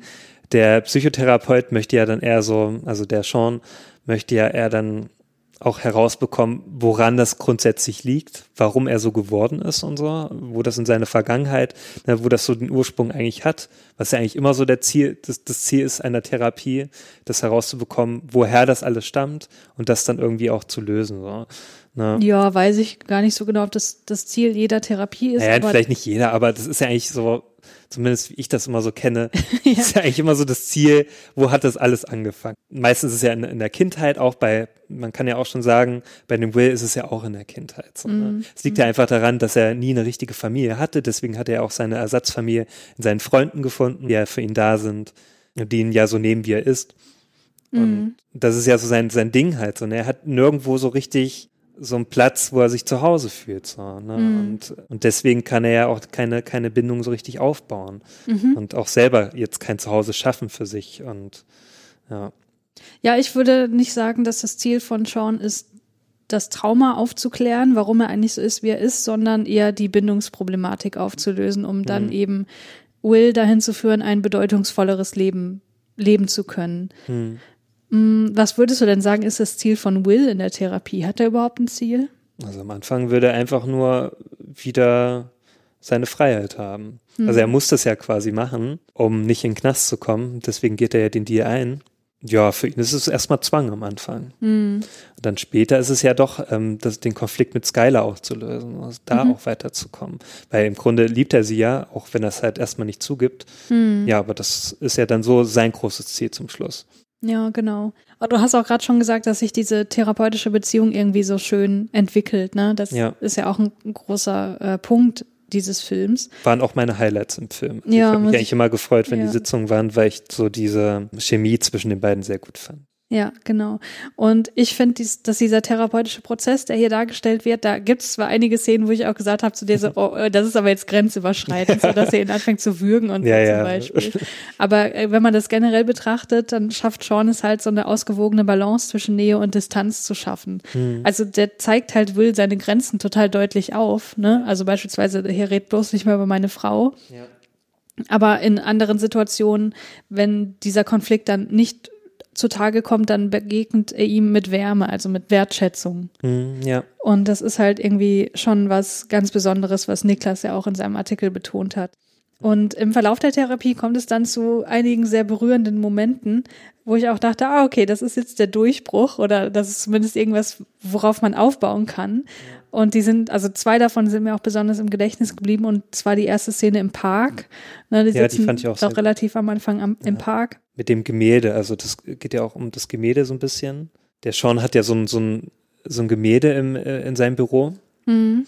Und da macht er sich so ein bisschen, also Will macht das Bild ja so ein bisschen runter. Der, der versucht dann so ein bisschen mit, mit Kunsttheorie an, an dieses Gemälde zu gehen und erzählt dann irgendwas, ja, so der Imprä, Imprä, äh, impressionistische Tralala, irgendwas, ne, so Fachbegriffe, wo man sich auch so denkt, na ja, okay, irgendwie gehst du da nicht mit einem Gefühl ran, so. Ne? Ja, ja, und er kommt dann noch mit so ein bisschen auswendig gelernter Ja, ja. Psychologie um wo die man sich auch so Ecke. denkt, ach komm, ey, so ein bisschen wie bei so einer Ausstellung, wo dann so einer kommt und will sich da profilieren mit irgendwelchen Kunstwissensgehabe, so solche Ja. kenne ich auch, das ist ganz schlimm. Ja. Ähm, wo ich mir auch mal so denke, man, Kunst sollte man so mit, da sollte man mit Gefühl rangehen, so, ne? Hm. Weil das ja auch immer ein Gefühl ist, so, ne? so ein Gemälde zu malen, da hat sich ja nicht irgendjemand gedacht, so ein, so ein Maler, naja, jetzt mache ich ja mal genau diese Theorie, setze ich jetzt mal genau da um, so. Das ist ja eigentlich, eigentlich das Innerste zeigt man ja auf dem Gemälde, also zumindest meistens. Es gibt vielleicht auch Künstler, die das dann wirklich nur wegen des Geldes machen oder so. Ja, es muss ja nicht immer das, das Innerste des Künstlers sein, es können ja, Ja. auch einfach gesellschaftliche Oder äh, das, ja. Aber Sachen sein, die einfach damit gezeigt werden oder kritisiert werden oder so. Ja. Aber es steckt ja immer mehr dahinter als die, als die ähm, Farbe auf dem, auf der Leinwand. So. Aber für mich hatte auf jeden Fall das Gemälde eher so ein, emotionalen Eindruck halt mhm. macht, so, ne, wo da mehr dahinter steckt, als einfach nur das Dargestellte. Genau, für Sean ja auch. Genau, und das spricht er ja auch dann an. Also da sagt er auch so, naja, deine ganze, ganze Theorie so, das bringt ja nichts. Du hast ja, du bist ja noch jung, du bist ja noch ein Kind, sagt er irgendwie so, ne? Du mhm. hast noch nicht alles das durchgemacht, was ich durchgemacht habe. Na, und deswegen weißt du auch gar nicht, was in diesem Gemälde steckt. Oder da sagt er auch noch diese, ähm, diesen Vergleich zieht er noch auf mit der Sixtinischen Kapelle. Du mhm. weißt nicht, wie das da drin riecht. Ich war da schon, ich weiß, wie das da so ist. So, ne? Mhm. Und du bist noch nie aus Boston rausgekommen. So, ne? Ja. Du weißt gar nicht, wie das in der Welt ist. Du hast keine Lebenserfahrung und sowas. Ne? Mhm. Was ja auch dazu gehört, um als Mensch zu wachsen. So. Ja, genau, ne? genau. Und das fand ich auch ganz schön eigentlich. Ja, das fand ich auch. Also das ist auch so eine starke Aussage, weil Will kommt ja in der ersten Therapiesitzung oder als sie sich dann vorgestellt werden, wie der absolute Besserwisser rüber, ja. der das alles durchblickt hat und ähm, der sagt auch wirklich Sachen, wo man denkt so, oh scheiße, hoffentlich trifft er jetzt nicht total ins Schwarze. Ja. Ähm, und man hat da auch echt so ein bisschen Mitleid mit dem, mit dem mhm. Therapeuten. Aber dann in, in dieser Parkszene wird er halt so total geroastet. Ja, ne? Der, da wird er wieder auf den so Boden der Tatsachen gepackt. Ja, so, ja, ja, bleib genau. mal ganz, ne, bleib mal ruhig. Ja. Und ja, ja, da wird ihm halt klar gemacht, pass auf, das, was du weißt, ist ja schön und gut, aber das ist halt alles eine objektiver Natur. So. Du weißt überhaupt nicht, worum es wirklich im Leben geht, weil dir die subjektiven Eindrücke dazu fehlen, weil er sich halt vor diesen emotionalen, intensiven Erfahrungen schützt. Und diesen Monolog von Sean da in dem Moment fand ich einfach so großartig. Ja. Ja, und es hat mich auch total an Call Me By Your Name erinnert, weil äh, das ist ja auch so das, was Elio umtreibt. Da sagt, ähm, er sagt mhm. ja auch irgendwann zu Oliver so, ja, ich weiß zwar viel, ich habe meine, meine ganzen Bücher, aber mhm. worum es im Leben geht, davon habe ich keine Ahnung. Ja. Und das ist ja hier genau das Gleiche, nur dass äh, Will sich dessen überhaupt nicht bewusst ist, anders als Elio. Ja, und äh, eine weitere Szene, die mir sehr gefallen hat in dem therapeutischen Prozess, war am Ende dann, als Sean Will durch die wiederholte Äußerung des Satzes It's not your fault halt klar werden, mhm. also äh, klar machen möchte, dass er für seine Traumatisierung nichts kann. Und generell ist das halt total schön zu beobachten, wie Sean durch die ähnliche, durch den ähnlichen sozioökonomischen Hintergrund, den er ja auch hat, äh, den Zugang zu Will findet. Ja. Weil er ja aus, ja aus der gleichen Gegend halt kommt und tja, die gleichen Probleme damals hatte und so weiter. Ja. Und im Kontrast dazu ist ja dieser Professor Lambeau, ähm, mhm. der ja wirklich so ganz anderen Charakter hat als der Sean. So, ja, ne? beschreib den mal, wie ist der denn so drauf? Also der Professor Lambeau, der ist ja eher einer, der, der es auf die Karriere abgesehen hat. Ja. Also der, der holt, deswegen ist es ja auch seine Intention, ne, den, den Will da reinzuholen, damit er sich nochmal profilieren kann. So, mhm. Damit er auch nochmal einen Vorteil daraus zieht. Mhm. Und darum holt er ja auch so seinen, seinen ehemaligen ja, es ist eigentlich Studienkollegen. Studienkollegen, genau, den, den Sean dazu. Also es ist ja eigentlich auch alles Selbstzweck, so was er ja. da tut. Also das, das meiste, was er tut, ist Selbstzweck. Na, der tut es ja nicht unbedingt, um jetzt ihm was Gutes zu tun. So. Mhm. Natürlich sagt er das halt, aber eigentlich geht es ihm eher darum, damit er selber weiterkommt. So. Ja. Ne? Und das muss er ja dann zum Schluss auch irgendwie zugeben. So, ne? Ja. ja. eigentlich ist es eher so ein, ich finde eher so ein armes Würstchen eigentlich zum Schluss. Ja, menschlich gesehen. Weil der schon. auch so nicht viel Charakter eigentlich hat. Das ist keiner so, wo ich mir denke, das ist ein starker Charakter. So. Also hm, nicht der wieder, ist auch nicht glücklich, glaube ich. Auch nicht glücklich, genau. Eigentlich hat er nicht so viel im Leben so. Und der Sean ist wirklich einer, also wenn der über seine ähm, Frau redet, ne, da kommt so viel Leidenschaft rüber. So denke ich mir, wow, also was der damals gehabt hat, ne, das, ähm, das möchten sicherlich viele haben. Und ja, der äh, Professor Lambeau hat es halt wohl noch nicht gehabt. So. Mhm. Oder halt außerhalb seines Jobs brennt er nicht für irgendwas. So. Eigentlich mhm. ist nur sein Job so. Das ist so das Einzige, was ihn irgendwie interessiert. Mhm. Ja, und seine Karriere. Und das finde ich eigentlich ziemlich hm, nicht sehr erfüllend. Das ja. hatte ich ja letztens in diesem Film Saul, ne, von Pixar. Da war das mhm. eigentlich auch so diese Kernaussage, dass nicht das eigentlich das dein Leben so umgeben sollte, sondern dass da eigentlich, dass die Leidenschaft auch woanders noch so sein sollte. Mhm. Und ja, das Problem hat der Professor Limbo. ja, ja, genau. Also für ihn ist so Mathematik und seine Karriere halt alles. Ja. Was ich halt auch irgendwie verstehen kann. Da ist auch, glaube ich, der akademische Betrieb nicht ähm, unschuldig daran. Mhm. Aber du hast völlig recht, so, dass er hat halt nicht verstanden, dass wenn er mal krank im Krankenhaus liegt, dann ist die Mathematik nicht die, die bei ihm am ja. Krankenbett steht und das ihm hilft. So, das ist halt, also dieses Zwischenmenschliche, das geht ihm so ein bisschen verloren. Er ist aber total beeindruckt angesichts Wills Fähigkeiten zunächst, also als er das so mitbekommt. Mhm, ja. das wandelt sich dann aber auch zunehmend in Neid und äh, weil er sich halt seine eigenen Grenzen bewusst wird. Ja. Und das zeigt halt auch wieder so, wie sehr er um sich selbst eigentlich kreist die ganze Zeit, dass er das alles mit sich selbst in Beziehung setzt und dann Will nicht mehr als jemand sieht, der enormes Potenzial hat und den man irgendwie fördern sollte, damit er sein Potenzial ausschöpfen kann, hm. um irgendwie vielleicht, keine Ahnung, die Mathematik als solche weiterzubringen oder so, sondern er will Will halt instrumentalisieren für seine eigenen Zwecke. Ja. ja, also ihm ist nicht an Will selbst gelegen, sondern an seinem eigenen beruflichen Erfolg oder ne, dem Fortschritt der Wissenschaft, wie auch immer. Und man kann ja jetzt sagen, ja gut, die Ziele, die der Professor jetzt für Will hat, nämlich ne, in der Wissenschaft irgendwie Fuß zu fassen und ihm zu helfen bei seinen Studien und bla bla bla, was er denn nicht alles macht, hm. da könnte man ja sagen, ja, ist das denn nicht das Gleiche, was Chucky auch will, also sein bester Freund, der will ja auch irgendwie, dass Will da rauskommt und hm. was aus seinen Fähigkeiten macht und so weiter.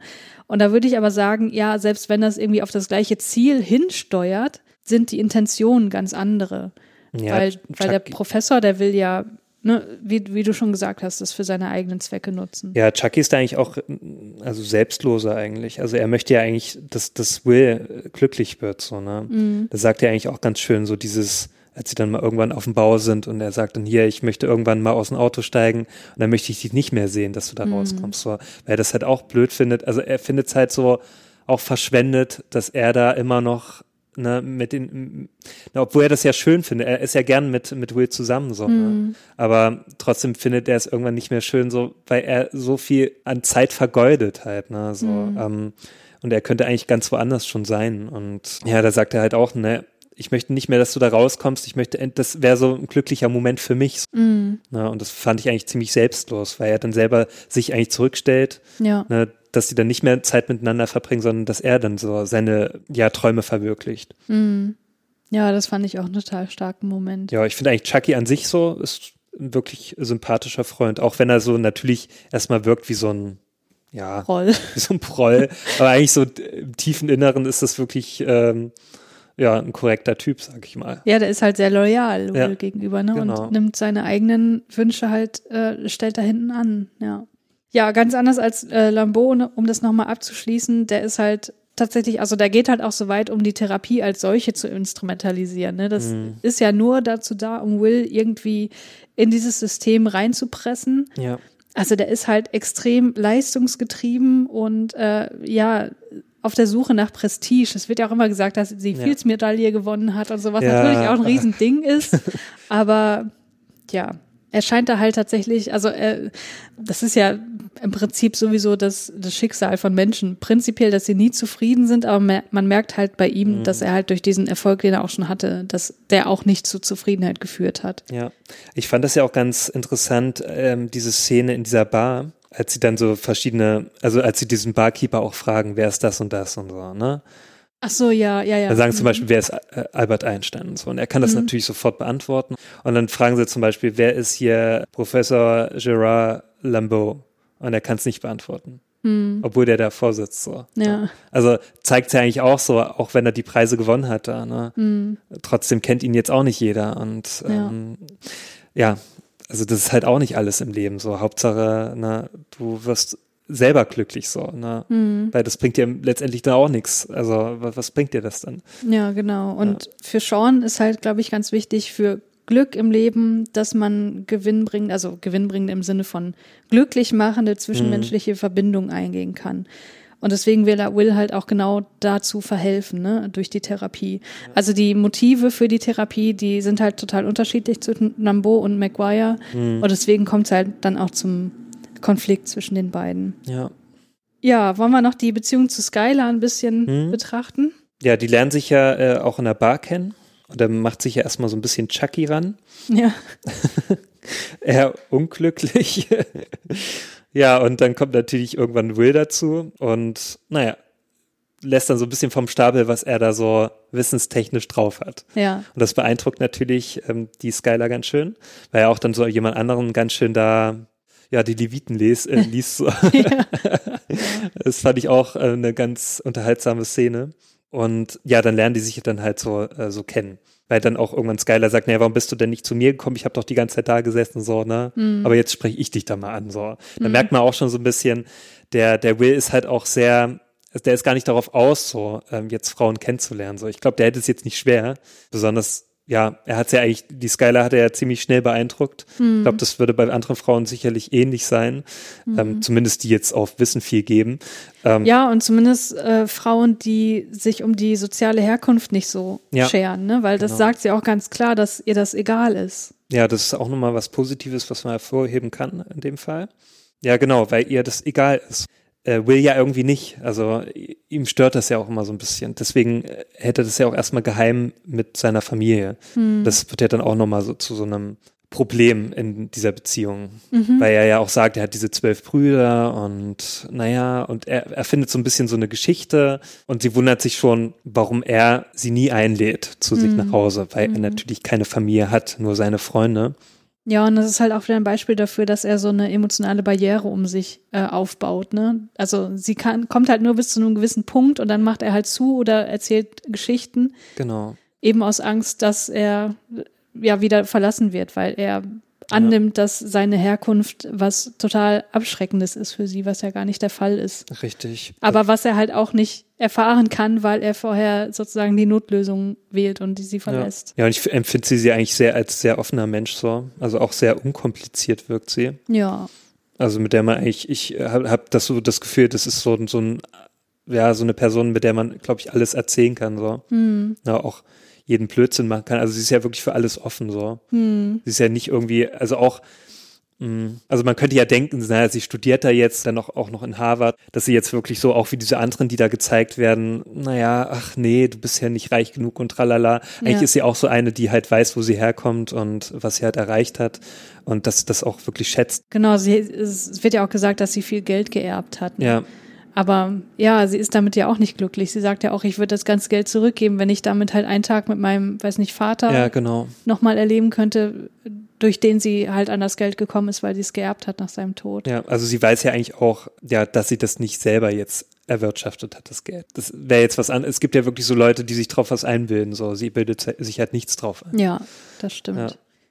Interessant fand ich noch den Aspekt, den Sean auch anspricht in der Therapie, hm wo es dann darum geht, naja, Skylar ist ihm ja vielleicht auch nicht intellektuell ebenbürtig. Hm. Ähm, und deswegen sagt Will ja auch so, naja, vielleicht werde ich dann irgendwann rausfinden, dass sie doch nicht so intelligent ist, wie ich denke und hm. sie kann mir nicht das Wasser reichen und so weiter. Andererseits, naja gut, wer kann das denn schon? Also ja. in Wills Umfeld halt niemand und ähm, Hochbegabung ist ja jetzt auch nicht so unfassbar häufig. Aber das fand ich halt so schön, als Sean Will klar macht, das geht gar nicht darum, dass sie perfekt ist. Ihr müsst ja. halt nur perfekt füreinander sein. Und das fand ich so schön. Auch diese ähm, Furz-Anekdote fand ich ganz gut. Also, dass, dass er dann im Zuge dessen meint, so, naja, seine Frau hat halt damals ja schon öfter mal gefurzt, so, ne? Und das ist ja natürlich auch jetzt kein Zeichen von Perfektion, so, ne? Und es zeigt ja eigentlich ganz gut so, sie war halt nicht perfekt, aber er hat es halt so hingenommen oder sogar auch noch darüber gelacht, so, ne? Mm. Also und das, das, ist halt das, was er am meisten vermisst. Also ja. das ist halt irgendwie total profan und auch irgendwie lächerlich, aber man kann das schon nachvollziehen. Und das ist halt genau das, was er Will zu vermitteln versucht, dass es halt nicht darum geht, irgendwie die perfekte Partnerin zu finden und mm letztendlich geht es Will, glaube ich, auch wirklich nicht darum. Das ist ja auch wieder vorgeschoben, dass ja. er sagt, ja, nee, die wird mich irgendwann total enttäuschen und deswegen lasse ich das jetzt, jetzt gleich mal von Anfang an sein. Ja. Das ist ja im Grunde sein Bindungskonflikt im, in a nutshell, so. Ja, genau. Ja. Also eine Sache, die ich mich noch gefragt habe zwischendurch, als ich den Film geschaut habe mit dir, Sean will Will ja auch durchaus dazu bringen, dass er sich einen ordentlichen Job sucht, ne? Und mhm. halt irgendwas, wo er seine Fähigkeiten einsetzen kann. Da könnte man sich die Frage stellen, na ja, will er nicht letztlich auch nur, dass er seine Fähigkeiten nutzt und bessere wirtschaftliche Verhältnisse schafft, so wie äh, Lambeau das tut? Also wo ist da der Unterschied zwischen den Intentionen, zwischen dem Professor und Sean? Hm. Naja, bei, bei dem Professor ist es ja eher so, da kommt es ihn ja eher drauf an, dass er an so eine renommierte, also dass, dass es ein renommierter Arbeitgeber, also es kommt ihn eher so auf den Status an, so. Mhm. Ne? Und ich glaube, bei, bei Sean ist es eher so, dass er da was findet, womit er selber dann glücklich wird. Ne? Also ich glaube, da kommt es ihm nicht wirklich drauf an, was das jetzt für eine Firma ist oder so oder ja. ein Arbeitgeber. Das ist völlig egal. Nur Hauptsache, er kann dann auch sein, sein Potenzial ausschöpfen. Das ist natürlich nicht irgendwie jetzt als äh, Arbeiter auf dem Bau oder sowas. Mhm. Ja. ja, also das würde ich auch so sagen. Ich habe da eine Schlüsselszene beim Gucken identifiziert, wo ich dachte, mhm. okay, daran liegt's also. Also ich würde auch sagen, dem Therapeuten geht's darum, also er möchte schon, dass Will irgendwie einen besseren Job findet und dann auch bessere äh, wirtschaftliche Verhältnisse für sich findet. Mhm. Aber der soll das aus eigenem Willen heraus tun. Ja. Also der soll das so machen, dass er seine eigenen Werte nicht verrät. Und es gab halt einen Schlüsselsatz für mich. Mhm. Und der war, da geht's halt genau im therapeutischen Gespräch darum, dass er sich da diesen Job suchen soll. Und dann fragt Sean ihn, also da, da sagt Will halt so Sachen wie, ja, nee, äh, keine Ahnung, möchte ich nicht, habe ich kein Interesse mhm. dran. Und dann fragt Sean halt, naja, warum hast du denn ausgerechnet das MIT dir ausgesucht, um hier zu putzen? Hm. Und das war so der Hinweis, ah, okay, unbewusst hat er wahrscheinlich schon so den Wunsch verspürt, ja. sich mit Mathematik halt wirklich tiefergehend auseinanderzusetzen, also aus seinem mathematischen Talent was zu machen, beziehungsweise sich mit ebenbürtigen Köpfen zu umgeben, um eben selbst daran auch zu wachsen. Ja, also ich, ich glaube, dass er später dann diesen besseren Job auch annimmt, der seinen Fähigkeiten eher entspricht, ist jetzt für ihn keine Kapitulation so vor dem kapitalistischen System, hm. sondern einfach ein Akt der Selbstverwirklichung. Ja, ja das wäre es von meiner Seite. Hast du noch irgendwelche Punkte? Ja, wie fandest du denn den Schluss? Den Schluss fand ich sehr schön. das war doch sehr romantisch. Im Grunde hat er sich ja dann hat er genau das dann getan, mit dem er sich selbst verwirklichen kann. Genau, genau. Also er hat natürlich das überwunden, also zumindest, ja, scheint es so. Also seine Beziehungsangst und ist ja dann zu Skylar gefahren. Also mhm. zumindest wird das so angedeutet. Mhm. Ja. Ja, das fand ich auch schön. Ich fand es auch schön, dass die Therapie dann auch wirklich ein Ende hat. Also, dass es, hm. ne, wir hatten ja, beim letzten Mal den, den negativen Fall von Sybil, wo die, äh, hm. wo die Therapie quasi nie ein Ende gefunden hat, weil die dann noch zusammengezogen sind. Oh also so überhaupt keine ja. Distanz. Und hier wird, wird die Therapie halt ganz klar beendet. Ja. Und schön ist ja auch, wobei das natürlich, also das fand ich ein bisschen Hollywood-mäßig, dass Sean dann sozusagen auch was lernt aus dieser Therapie mhm. und dann für sich auch selber Schritte unternimmt, um aus seiner, ja, vielleicht Lethargie oder aus seiner Trauer halt rauszukommen. Mhm.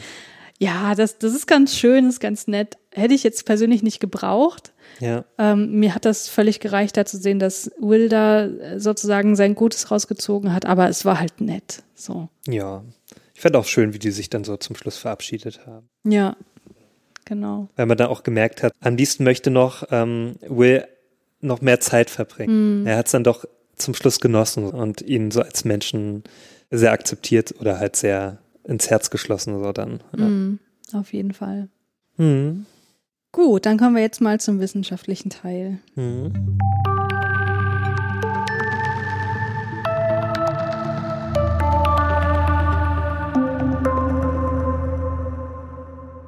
Ja, wir wollen uns jetzt ein bisschen näher mit Hochbegabung und Intelligenz beschäftigen. Mhm. Julius, was, wie würdest du denn Hochbegabung definieren, wenn dich jemand fragt, was ist das? Also begabter sein als alle anderen. ja, als viele andere. Oder halt viele andere, genau. Also über den Durchschnitt auf jeden Fall. Begabter denn in was? Also in bestimmten Gebieten. Also es muss ja noch nicht mal irgendwas Bestimmtes sein. Also natürlich wird oftmals im Film zum Beispiel Mathematik genommen oder halt eine bestimmte Sportart oder so. Mhm. Also irgendeine Disziplin. Ähm, aber das kann natürlich unterschiedlich sein. Also es gibt ja auch so diese, wie man sagt, Inselbegabung, dass man dann nur in einer Sache gut ist. Mhm. Aber es gibt ja auch Leute ähm, oder halt ja Menschen, die dann in vielen Sachen eine Hochbegabung haben. Mhm. Also das ist ja ganz unterschiedlich. Und das muss ja nicht immer mit Intelligenz zusammenhängen ja, wie gesagt, es kann ja auch was mit, zum Beispiel mit Sport zu tun haben, also körperlich, dass man da hochbegabt ist, irgendwie mhm. eine Leistung erbringt, die über den Durchschnitt liegen. Mhm. Das sind schon gute Sachen, die du ansprichst. Also gerade die Differenzierung zwischen Intelligenz und Hochbegabung ist tatsächlich relativ schwierig. Mhm. Also generell muss man sagen, universell ja, anerkannt ist keine Definition von Hochbegabung. Es wird halt angenommen, dass es, oder es ist halt ein soziales Konstrukt und deswegen ist es mhm. auch unterschiedlichen sozialen oder ähm, historischen Kontexten ähm, unterworfen. Man kann aber sagen, wenn man jetzt mal sucht nach einer Definition von Hochbegabung, dann findet man meistens sowas wie dass es ein individuelles Fähigkeitspotenzial ist für außergewöhnliche Leistungen in einem bestimmten Bereich. Das hast du ja gerade schon gesagt, ne? Dieser mhm. bestimmte Bereich, das kann Mathe sein, Fremdsprachen, Musik oder das können mehrere Bereiche sein. Dann spricht man von Universalbegabung oder Multitalenten. Mhm. Ja, und um dieses Potenzial zu nutzen oder zu fördern, sind motivationale und kognitive Lernvoraussetzungen sowie soziale und oder kreative Lernumgebung nötig. Also das heißt, nur wenn jemand dieses Potenzial hat, dann heißt das noch lange nicht, dass er das auch umsetzt, sondern mhm. dazu muss er erstmal die Motivation haben ja. und auch die Umgebung, die sowas dann möglich macht. Würdest du sagen, dass Will sowas hat? Hat er eine motivationale Voraussetzung, sein Potenzial umzusetzen? Also zumindest nicht also er weiß ja schon, dass er, dass er hochbegabt oder halt, dass er ja schon mehr weiß als andere hm. und dass er schon in Mathematik da einiges drauf hat. Also er hat das ja schon entdeckt, aber er setzt es natürlich nicht um, um daraus was zu machen. So. Ja, genau. Er setzt das sozusagen nicht in professionelle Bahnen um. Ja. Würde ich auch so sagen. Also die motivationale Voraussetzung ist nicht gegeben. Kognitiv schon. Also man merkt ja, wenn er lernen möchte, dann kann er das auch. Ja. Sonst wüsste er das ja alles nicht. Und ihm fällt es ja nicht schwer. Also er kann das ja sehr leicht, kann er Sachen aufnehmen und genau. umsetzen. Bei sozialer und kreativer Lernumgebung würde ich sagen, nee, die ist überhaupt nicht gegeben. Ja. Ja, dass Hochbegabung einzig auf einen überdurchschnittlichen IQ zurückgeht, beziehungsweise mit dem gleichgestellt wird, ne? Hm. Das gilt mittlerweile als überholt, aber dennoch wird der IQ zur Diagnostik von Hochbegabung weiterhin genutzt. Hm weil ab einem IQ von 130 gilt man als hochbegabt. Das sind ungefähr zwei Prozent der Bevölkerung. Hm. Hast du schon mal einen IQ-Test gemacht? Ja, aber es ist schon lange her. Hm. Also daher weißt du wahrscheinlich auch, dass die meisten IQ-Tests so konzipiert sind, dass sie einen Mittelwert von 100 ergeben hm. und eine Standardabweichung von 15. Das heißt, mit 130 wäre man zwei Standardabweichungen über dem Mittelwert. Das heißt, das ist die Abweichung ist groß genug, dass man sagen kann, okay, derjenige ist hochbegabt. Hm. Über den Sinn und Unsinn von IQ-Tests sage ich dann übrigens später auch noch mal ein bisschen mehr. Ja. Damit das übrigens über die Zeit so bleibt, werden die IQ-Tests immer wieder neu normiert, weil die Intelligenz ist in der Bevölkerung bis 1990 gestiegen. Seitdem stagniert das. Aber sozusagen ist es nicht so, dass man sagen kann, okay, der IQ in der Bevölkerung ist gestiegen von 100 auf 120 im Mittel, sondern es wird sozusagen die, die Testergebnisse, die, die ähm, Normen werden so geändert, dass es immer bei 100 im Mittel hm. endet, sozusagen. Okay. Was würdest du denn sagen, was ist Intelligenz, wenn wir jetzt schon beim IQ-Test sind? Puh, das ist schwierig. Was, ähm, naja, Intelligenz ähm, hat nicht unbedingt was mit Wissen zu tun. Mhm. Also natürlich ist das schon, also wenn man intelligent ist, hat man sicherlich auch einiges an Wissen, mhm. aber das ist eher so, vielleicht Intelligenz ist eher so Verknüpfung herzustellen, so. Also mhm. vielleicht Zusammenhänge eher zu begreifen, ja, also leichter zu begreifen, so. Mhm. Weil das ist ja auch wichtig. Also einfach nur auswendig lernen hat ja nichts mit Intelligenz zu tun. Das mhm. kannst du halt reinpauken. Also ich kenne auch so einige, kannte ich immer so, die haben gepaukt ne, für eine Prüfung, alles sich reingefressen, dann abgerufen und am nächsten Tag wussten sie nichts mehr davon. Hm. Und konnten das nicht umsetzen, so richtig. Ja.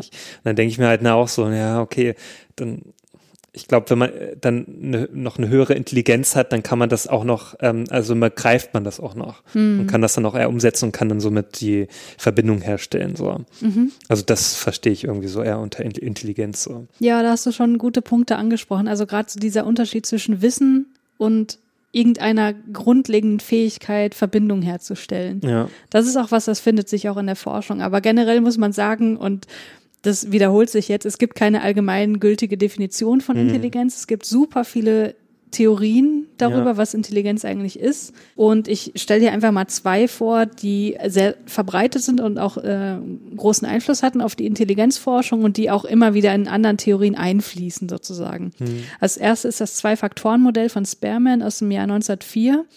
Und er hat gesagt, es gibt so einen generellen Faktor, den hat er G-Faktor genannt. Und das sind so ganz allgemeine, basale kognitive Fähigkeiten. Und dann hat er gesagt, dann gibt es noch spezifische Intelligenzfaktoren, wie zum Beispiel verbale Intelligenz oder mathematische Fähigkeiten oder räumliches Denken und so weiter.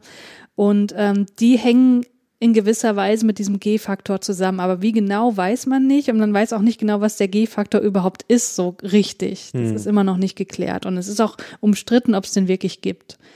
Ähm, dann gab es noch einen äh, weiteren Forscher, der sehr einflussreich war, der hieß Cartell. Der hat in den 60er, 70er Jahren dann äh, eine eigene Intelligenztheorie aufgestellt. Und der hat gesagt, naja, der G-Faktor, den müssen wir irgendwie noch weiter unterteilen. Und zwar hat er vorgeschlagen, dass es fluide und kristalline Intelligenz gibt. Fluide Intelligenz, das ist so ein angeborenes kognitives Potenzial zum Denken und Problemlösen. Also so das, was du gemeint hast mit die Fähigkeit, Verbindung herzustellen. Das ist mhm. sozusagen diese fluide Intelligenz. Das ist aber auch noch mehr. Man könnte sagen, das ist so äh, generell die Informationsverarbeitungsgeschwindigkeit des Gehirns. Und die fluide Intelligenz, das ist das, was ansteigt über die Zeit hinweg bis ins Erwachsenenalter, bis 30 und dann nimmt es wieder ab. Also wir sind schon längst wieder auf dem absteigenden oh nein. Ast. Oh nein, sag doch sowas nicht. was die fluide Intelligenz angeht. Aber es gibt noch Hoffnung, denn es gibt ja noch die kristalline Intelligenz. Und das ist das erworbene Wissen.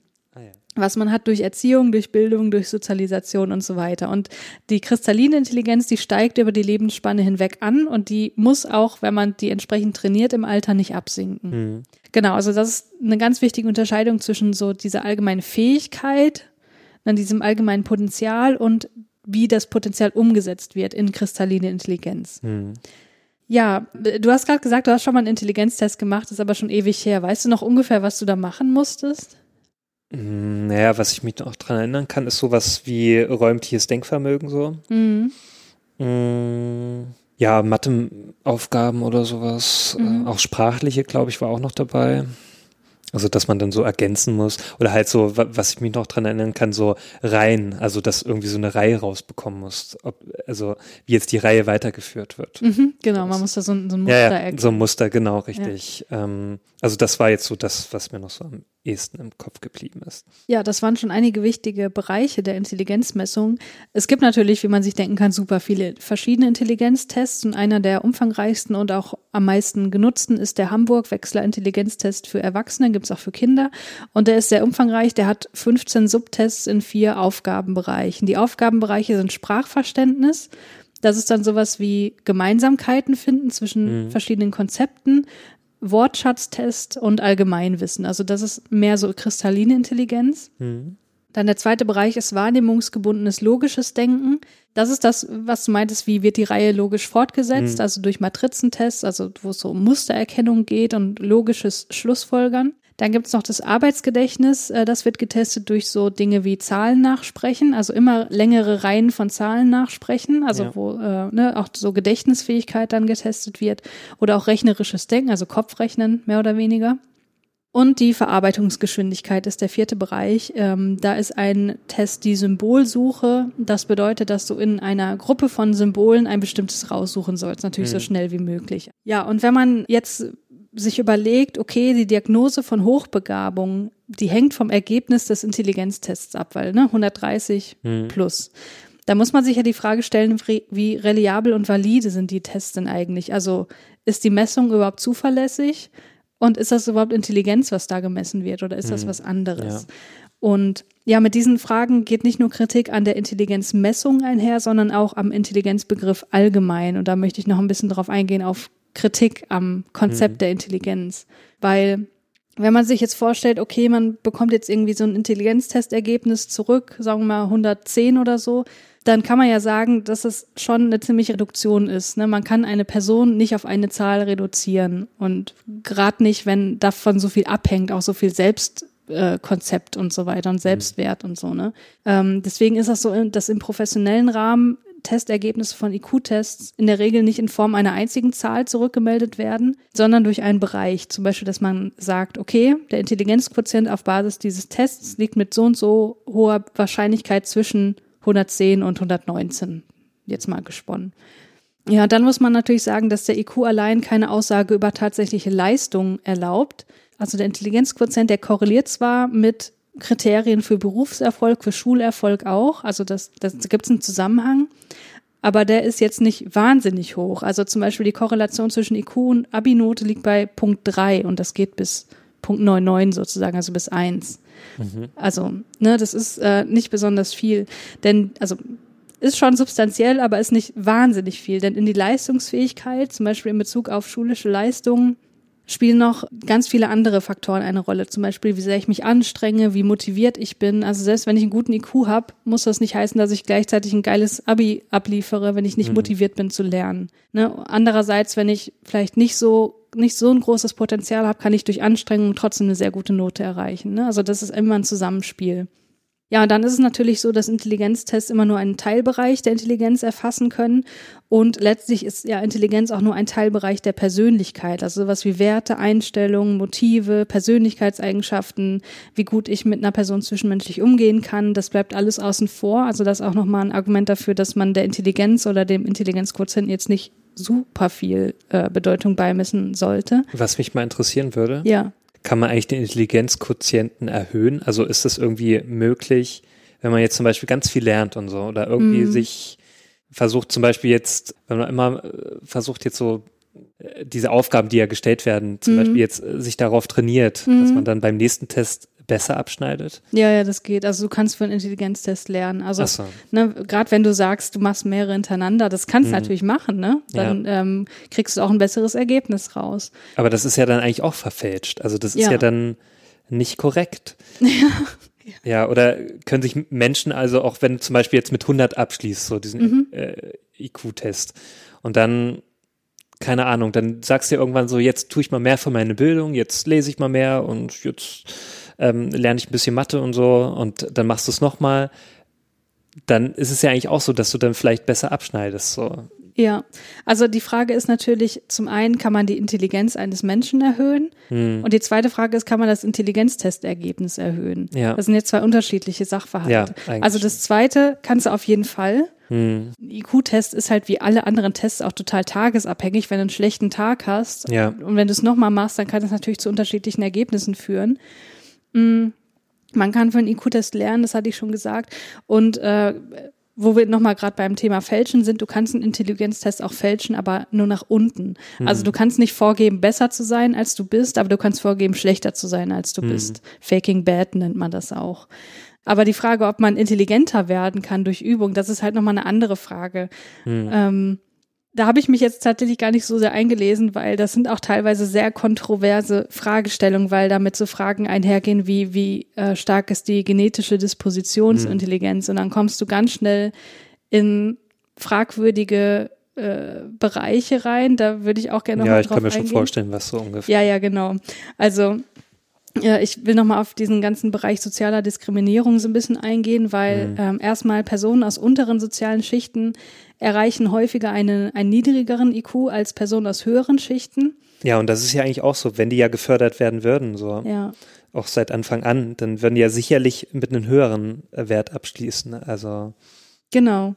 Also damit einher geht ja die Kritik, dass Intelligenztests die Fähigkeiten erfassen, die in kapitalistischen, leistungsorientierten Gesellschaften zu Erfolg führen. Hm. Und wenn man sich darauf trainiert, klar, schneidest du dann auch besser ab. Ja.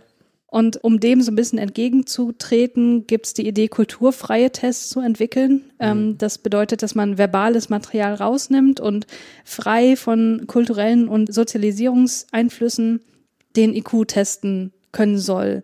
Tatsächlich ist es aber so, dass auch solche kulturfreien Tests diese Unterschiede zwischen sozialen Schichten reproduzieren. Also da mhm. hat man offenbar noch keine abschließende Lösung gefunden.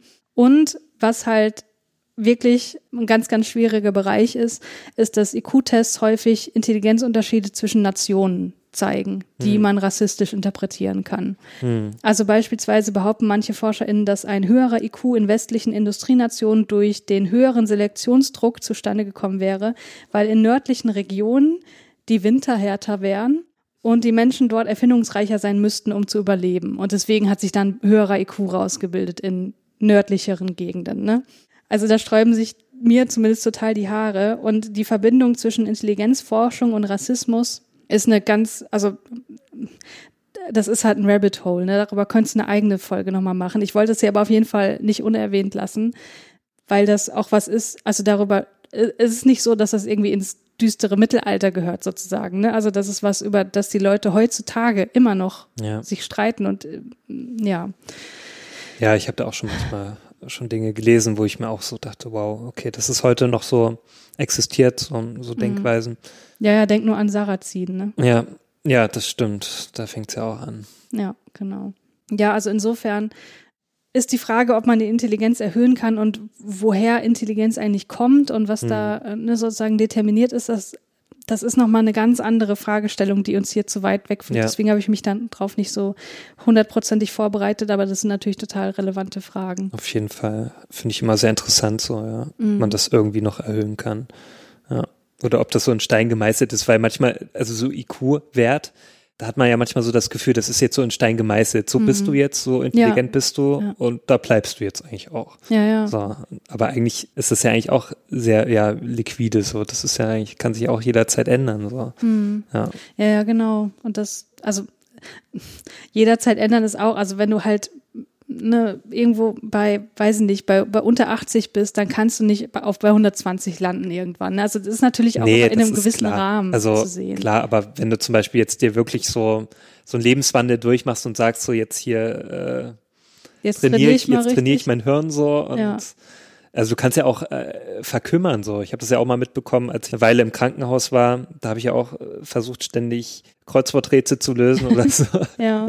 Und damit ich irgendwie noch äh, geistig auf der Höhe bleibe und so. Das mhm. hat mir ja auch gut geholfen. Aber hätte ich das zum Beispiel vielleicht nicht gemacht, da hätte ich irgendwann gesagt, so nö, hab keinen Bock mehr auf Bildung, auch mein Gehirn nicht mehr zu trainieren. Ich gucke jetzt nur auf Fernsehen und am besten RTL und so. Mhm. Äh, dann schadet das sicherlich auch. Ja, dann bist du wieder im Bereich der neuronalen Plastizität. Also unser mhm. Gehirn ist ja sehr formbar. Ja. Und je nachdem, was du machst mit deinem Leben, mit deiner Zeit, verstärken sich manche Synapsen oder andere verkümmern halt auch. Und wenn du die ja. nicht trainierst, ja klar, dann geht die Fähigkeit irgendwann verloren. Mhm. Ja, ist halt nur die Frage, ob sich das dann auch im IQ widerspiegelt. Ja. Das weiß ich halt nicht genau. Aber kommen wir nochmal, kommen wir zurück zur Hochbegabung. Ja, natürlich. Ja, trotz der Kritik am Intelligenzbegriff und der Intelligenzmessung bleibt der IQ dennoch das zentrale Kriterium für die Feststellung, ob jemand hochbegabt ist. Also du kommst ja auch nur mit einem IQ über 130 in, in den Mensa-Verein rein. Sagt mhm. dir Mensa was? Naja, eine Mensa ist halt so, wo du essen kannst, ne? an der Universität. Also Mensa heißt auch der Verein für hochbegabte Menschen. Ach so. Ja. Nee, das weiß doch nicht jeder. Ich bin doch nicht hochbegabt. ich auch nicht. Aber was ist denn eigentlich, ich würde das sehr unfair finden, wenn du so abgeschlossen hast mit 129, noch irgendwas und dann ja, ich, ich, würde das verwehrt. Ich nehme an, dass man in solchen äh, Fällen dann nochmal den Test absolvieren darf.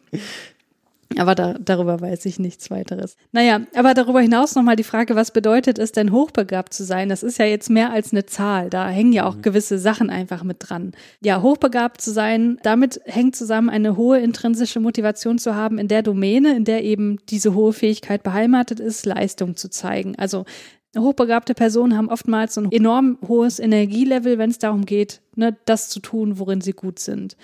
Ich finde, das sieht man auch schön im Film, wenn er ja intrinsisch motiviert diese Gleichungen löst. Ne, er, er, hat ja nichts davon in dem Sinne, ne? weil er ist ja kein Angestellter da und so weiter.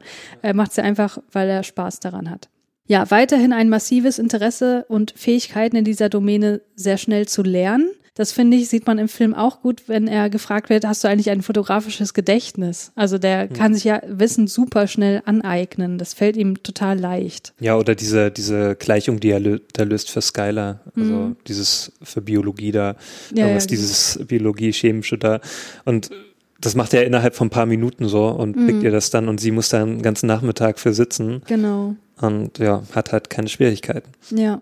Ja, dieses Interesse, das hochbegabte Personen haben, das sollte auch gefördert werden und zwar zum Interesse der hochbegabten Person selbst. Also wenn diese Förderung nicht erfolgt, also wenn die ihr Potenzial nicht ausleben können, dann kann das eben dazu führen, dass die sogenannte Underachievers werden. Das ist halt mhm. halt genau das, was Will hier auch ist. Der hat ein enormes Potenzial, aber macht nichts daraus. Also Underachiever nennt man das auch. Und Hochbegabung kann mit emotionalen und sozialen Schwierigkeiten assoziiert sein. Weil es kann natürlich dazu kommen, dass man Angst vor sozialer Zurückweisung hat und vor sozialer Isolation, weil das Stigma der Hochbegabung halt auch existiert, ne? weil damit verschiedene negative Stereotype verknüpft sind und das kann dann dazu führen, dass man das lieber ein bisschen versteckt, dass man vielleicht hochbegabt ist oder sehr intelligent, was dann eben auch zur Isolation führen kann. Und diese emotionalen und sozialen Schwierigkeiten, die nehmen im Film ja auch großen Raum ein. Ne? Hm. Also wir haben ja diese Aggressivität, wir haben diese Bindungsproblematik, wobei die Bindungsproblematik, so wie ich das verstanden habe, eher auf der Traumatisierung basiert und nicht auf der Hochbegabung als solche. Also und ein Punkt, den du ganz am Anfang auch schon gesagt hast, äh, Hochbegabung heißt nicht unbedingt, dass man in allen Fähigkeitsdomänen herausragende Leistungen erbringen kann, sondern es ist meist domänenspezifisch. Und das heißt eben auch, dass das durchaus so sein kann, dass in einem anderen Bereich die Leistungen unterdurchschnittlich sein kann. Also das muss nicht mhm. immer heißen, dass ja. die Personen überall total gut sind. Und ich glaube, ähm, du kannst mich, mich da korrigieren, aber ich glaube, im Film wird doch auch gesagt, dass Hochbegabung auch mit Dyslexie beispielsweise einhergehen kann, oder? Ich weiß es nicht mehr genau. Ich meine, das wäre da genannt worden. Mhm. Ja, und ein letzter Punkt. Hochbegabung scheint unabhängig von Kreativität zu sein. Ähm, da ist man sich aber noch nicht abschließend einig, ob das wirklich so ist. Mhm. Im Film sieht man ja, dass er durchaus in der Lage ist, literarische Werke zu reproduzieren oder mhm. auch ne, die, das Bild dazu kritisieren und so weiter ohne sie wirklich zu verstehen oder ohne gar selbst kreativ zu werden. Hm.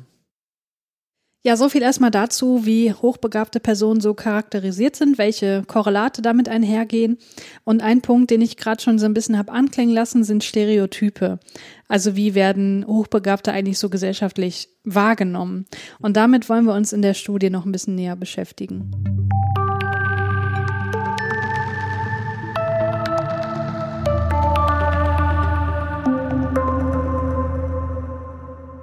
Ja, die Studie heißt The Mad Genius Stereotype Still Alive and Well und die ist von Tanja Gabriele Bautzon aus dem Jahr 2016. Die ist eine hochbegabten Forscherin, die auch im Verein Mensa aktiv ist. Und das ist die erste Studie, an, in der eine bevölkerungsrepräsentative Stichprobe zu ihren Konzepten, also Stereotypen von Hochbegabten, befragt wurde.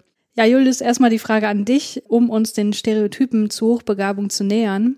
Was meinst du denn, welche Stereotype von Hochbegabten in der Gesellschaft existieren? Tja, das sind meistens so Leute, die, also ich glaube, die meisten denken, die können halt richtig gute Sachen machen, also wie zum Beispiel Mathe und so, aber sind dann vielleicht sozial nicht so kompetent. Mhm. Also das habe ich zumindest immer so im Kopf. Kannst du da ein Beispiel nennen? Also gibt es da Leute so aus irgendwelchen, also jetzt abgesehen von Good Will Hunting, irgendwelche Filme oder Bücher oder Serien, die dir da einfallen? Also zum Beispiel jetzt das letzte Beispiel ähm, aus einer Serie war jetzt zum Beispiel Queen's Gambit. Mhm. Also die konnte ja sehr gut Schach spielen, die Protagonistin. Und da war das ja so, dass sie auch sozial nicht so kompetent war. Mhm. Also sie hat halt auch so, war eher schüchtern und verschlossen erstmal und ist erst später so ein bisschen mehr aufgeblüht. So. Ansonsten war sie immer sehr für sich und auch in ihrer Gedankenwelt mhm. so ein mhm. bisschen gefangen mhm. und hat auch so ein bisschen das Gefühl gehabt, naja, keiner kann ihr das Wasser reichen, keiner versteht mich. So mhm. Art. Also so habe ich das Gefühl, wird es oft dargestellt. Mhm. Dann haben wir natürlich am Beispiel von A Beautiful Mind, wo dann auch noch so eine Krankheit hinzukommt oder halt so ein ja, also ein bisschen so was Wahnhaftes. Ach so, okay. Hm. Ne? Also das ist dann auch eher so ein bisschen, dass diese Menschen vielleicht auch ein bisschen gefährlich werden oder so mhm. für die Mitmenschen. Dann habe ich zum Beispiel an dem Film Der Solist so ein bisschen so dieses, auch das unentdeckte Talent. Ne? Kenne ich nicht. Das ist ein J äh, Film mit Jamie Foxx in der Hauptrolle, der so jemanden spielt, der auf der Straße lebt und ist halt so fast, also eigentlich so ein Bettler. Okay. Wird dann entdeckt von von jemandem, der ihn dann auch fördern möchte. Also so ein bisschen wie bei ähm, Goodwill Hunting. Mm. Nur, dass dieser halt auf der Straße lebt und wirklich so mittellos ist. Mm. Und so auch so dieses, und ist halt in einer Sache sehr gut. Also der kann halt sehr gut, äh, ich glaube, Cello ist das in dem, in dem Fall, mhm. kann er halt spielen. Und dass das dann so entdeckt wird. Und das ist auch immer so, so ist so eine, eine Sache. Und ansonsten irgendwie im Leben nichts geschafft, aber dann da mhm. werden die dann entdeckt und dann werden die dann versucht zu, zu fördern, auch wie zum Beispiel in diesem einen Film hier mit Sandra Bullock, da dieser so, sehr kitschige ja. Film, da, ja, ja. das auch so war, so, da wird ein Talent entdeckt und das mhm. wird, muss dann gefördert werden. Und so ein bisschen natürlich auch mal äh, in diesen westlichen Filmen, wo dann der weiße Retter kommt und tralala, mhm. ist natürlich auch mal sehr klischeehaft und wo dann so diese Hochbegabten so ein bisschen als Profilierung genutzt werden, habe ich das Gefühl. Okay. Ja. Mhm. ja, ansonsten ja, zum Beispiel ein Beispiel von X-Men, das sind ja auch, kann man ja auch quasi als Hochbegabte nehmen. Ist vielleicht eine Metapher dafür. So eine ne? Metapher dafür kann man mhm. vielleicht so sehen. Ähm, wo das ja auch so ein bisschen so, die werden ja auch als Außenseiter so dargestellt. So, ne? Mhm. ne? Keiner, der die versteht, auch in der Familie haben die irgendwie nicht so, ne, die werden immer so ein bisschen, ich sag mal so, als Freaks bezeichnet Mhm. und ähm, die dann erst in dieser Schule dann Anklang finden und auch Gleichgesinnte finden. Mhm. Also auch so diese Suche nach Gleichgesinnten, was oft dargestellt wird. Ja. Damit hast du schon einige Punkte angesprochen, auf die ich auch hinaus möchte. Die Autorin fasst hier so ein paar Stereotype zusammen. Also hier geht sie auf vier etwas näher ein. Man hat zum einen die Überflieger, das sind Personen, die in praktisch allem erfolgreich sind. Hm. Als Beispiel wird hier äh, Hermine Granger genannt. Ja, okay. Dann gibt's so die verrückten Genies, also Personen, die ihre intellektuelle Genialität mit psychischer Labilität erkaufen mussten, Hm. um das mal ein bisschen pathetisch auszudrücken. Also, wie bei A Beautiful Mind quasi. Ja, genau, da halt auch so diese Legenden, die sich um Van Gogh oder Ludwig van Beethoven Ja, drehen mhm. und so weiter. Dann die missverstandenen genialen Rebellen, also Personen, die aufgrund sozialer oder emotionaler Faktoren ihr Potenzial nicht ausschöpfen können und sozial anecken, wie Will Hunting in dem Fall. Ja. Und das vierte Stereotyp nennt sie hier Geeks oder Nerds. Ich wusste auch nicht, wie ich das besser beschreiben soll. Personen, die zwar intellektuell brillieren, aber denen soziale Fähigkeiten fehlen. Sowas wie so jemand wie Sherlock Holmes beispielsweise. Oder Big Bang Theory, die ganze WG. Ja, genau. Ja, und wenn man das systematisieren möchte, dann kann man diese verschiedenen Stereotype auf zwei Dimensionen anordnen. Und es ist nämlich Wärme und Kompetenz. Das hatte ich ja vorhin schon mal genannt. Der äh, Therapeut hat beides. Also Wärme heißt, ob Personen eher gute oder schlechte Intentionen haben. Und Kompetenz heißt, wie hoch ist denn deren Fähigkeit, diese Intentionen auch zu verfolgen. Hm. Und was man gefunden hat, ist, dass Stereotype über Menschengruppen allgemein sich auf diesen Dimensionen gut einteilen lassen. Also beispielsweise eine ältere Person, Hm. eine stereotype ältere Person. Wie würdest du die ein, also ist die eher warm oder eher kalt und eher kompetent oder eher inkompetent? Eine alte Person. Generell eine alte Person, ja. Okay. Ich, oh, das kann ich jetzt gar nicht sagen. Also es, ich muss brauche ja noch mehr Kontext. Ja, aber das ist ja genau das, das Ding, dass Stereotype ohne Kontext Hm. funktionieren. Ja, das, das stimmt schon. Also eine ältere Person. Denk dir, äh, denk mal an eine Oma. Oma ist eher inkompetent und, und, äh, und warm ist jetzt noch mal was gewesen? Ähm, Ob die gute oder schlechte Intentionen hat. Warm.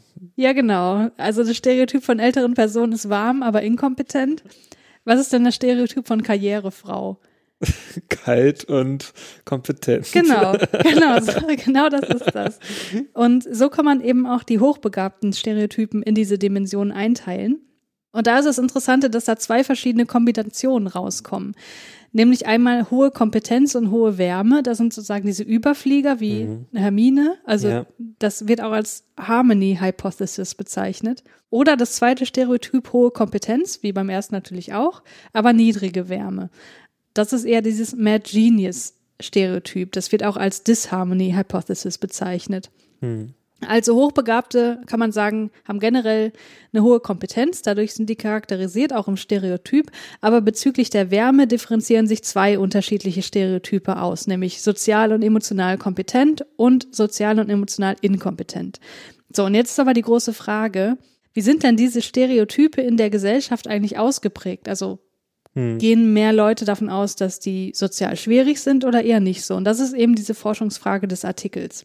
Und dazu wurden über 1000 Leute befragt. Das waren alles erwachsene Personen und das war eine bevölkerungsrepräsentative Stichprobe. Und äh, das Ganze war eine Fragebogenstudie. Also die Leute wurden erstmal nach demografischen Variablen befragt, dann wie ist deren Meinung über Hochbegabte. Hm. Dann sollten die ihre eigene Intelligenz einschätzen, also nicht sagen, hier, das ist mein IQ, sondern ist es eher durchschnittlich, ein bisschen höher über dem Durchschnitt, stark über dem, dem Durchschnitt und, und so weiter, ne? Hm. Dann Gefühle gegenüber Hochbegabten, ob die die eher als angenehm oder eher unangenehm empfinden beispielsweise. Und äh, Interesse an Hochbegabung wurde noch erfragt und ob sie selbst hochbegabte Personen kennen würden, weil das kann Mhm. natürlich so ein Stereotyp auch beeinflussen. Ne? Ja, und was ist dabei jetzt rausgekommen? Also erstmal hat sich gezeigt, dass diese zwei Stereotype sich hier auch widerspiegeln, also eher dieser harmonische und dieser disharmonische Typ. Und dann war das so, dass ein Drittel der Personen ähm, angegeben haben, dass sie eher dieses harmonische Stereotyp haben und zwei Drittel das disharmonische. Also für zwei, für den Großteil der Personen, also zwei Drittel in dem Fall, herrscht das Stereotyp vor, dass Hochbegabte zwar kompetent sind, aber kalt. Also Hm. ja, also dass sie emotionale und soziale Schwierigkeiten hätten. Hm. Wie intelligent die Person selbst war oder ob sie persönlich hochbegabte Personen kennt, das spielte übrigens keine Rolle ähm, bei der Stereotypzuschreibung. Und jetzt ist die Frage, naja, was machen wir denn damit? Ist das jetzt irgendwie schlimm? Weil Stereotype existieren ja nun mal. Und da kann man sagen, naja, im Vergleich mit durchschnittlich begabten Personen haben Hochbegabte nicht mehr oder weniger emotionale oder soziale Probleme. Also es gibt zwar spezifische Bereiche, die halt ein bisschen schwierig sind, wo dann das Stigma auch wieder eine Rolle spielt, aber generell, die sind jetzt nicht im Schnitt depressiver oder emotional schwieriger als normal begabte Personen. Deswegen ist das Stereotyp einfach falsch. Hm.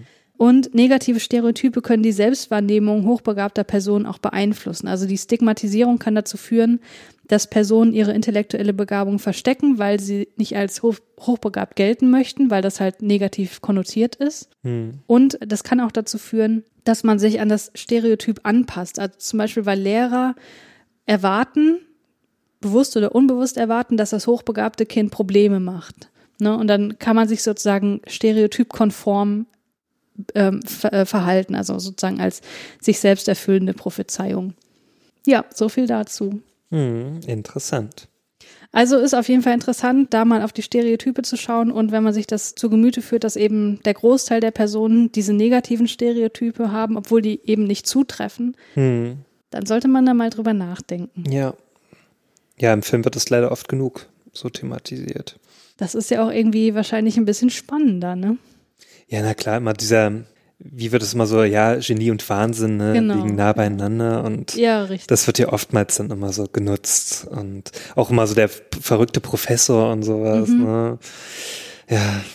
Ja, so ist das ja, verrückter Professor, da fällt mir jetzt nur wieder. Ähm, Ach so, bei, bei Pacific Rim. Ne? Pacific Rim. Oh, diese beiden Prof also sind ja keine Professoren, aber diese beiden Wissenschaftler, die waren unerträglich. Das ist ganz ja, ja, das, die kommen übrigens im zweiten Teil wieder vor. Nein, ich hatte gehofft, die Kannst haben, dich schon mal drauf freuen. Ja, ah, toll. Naja.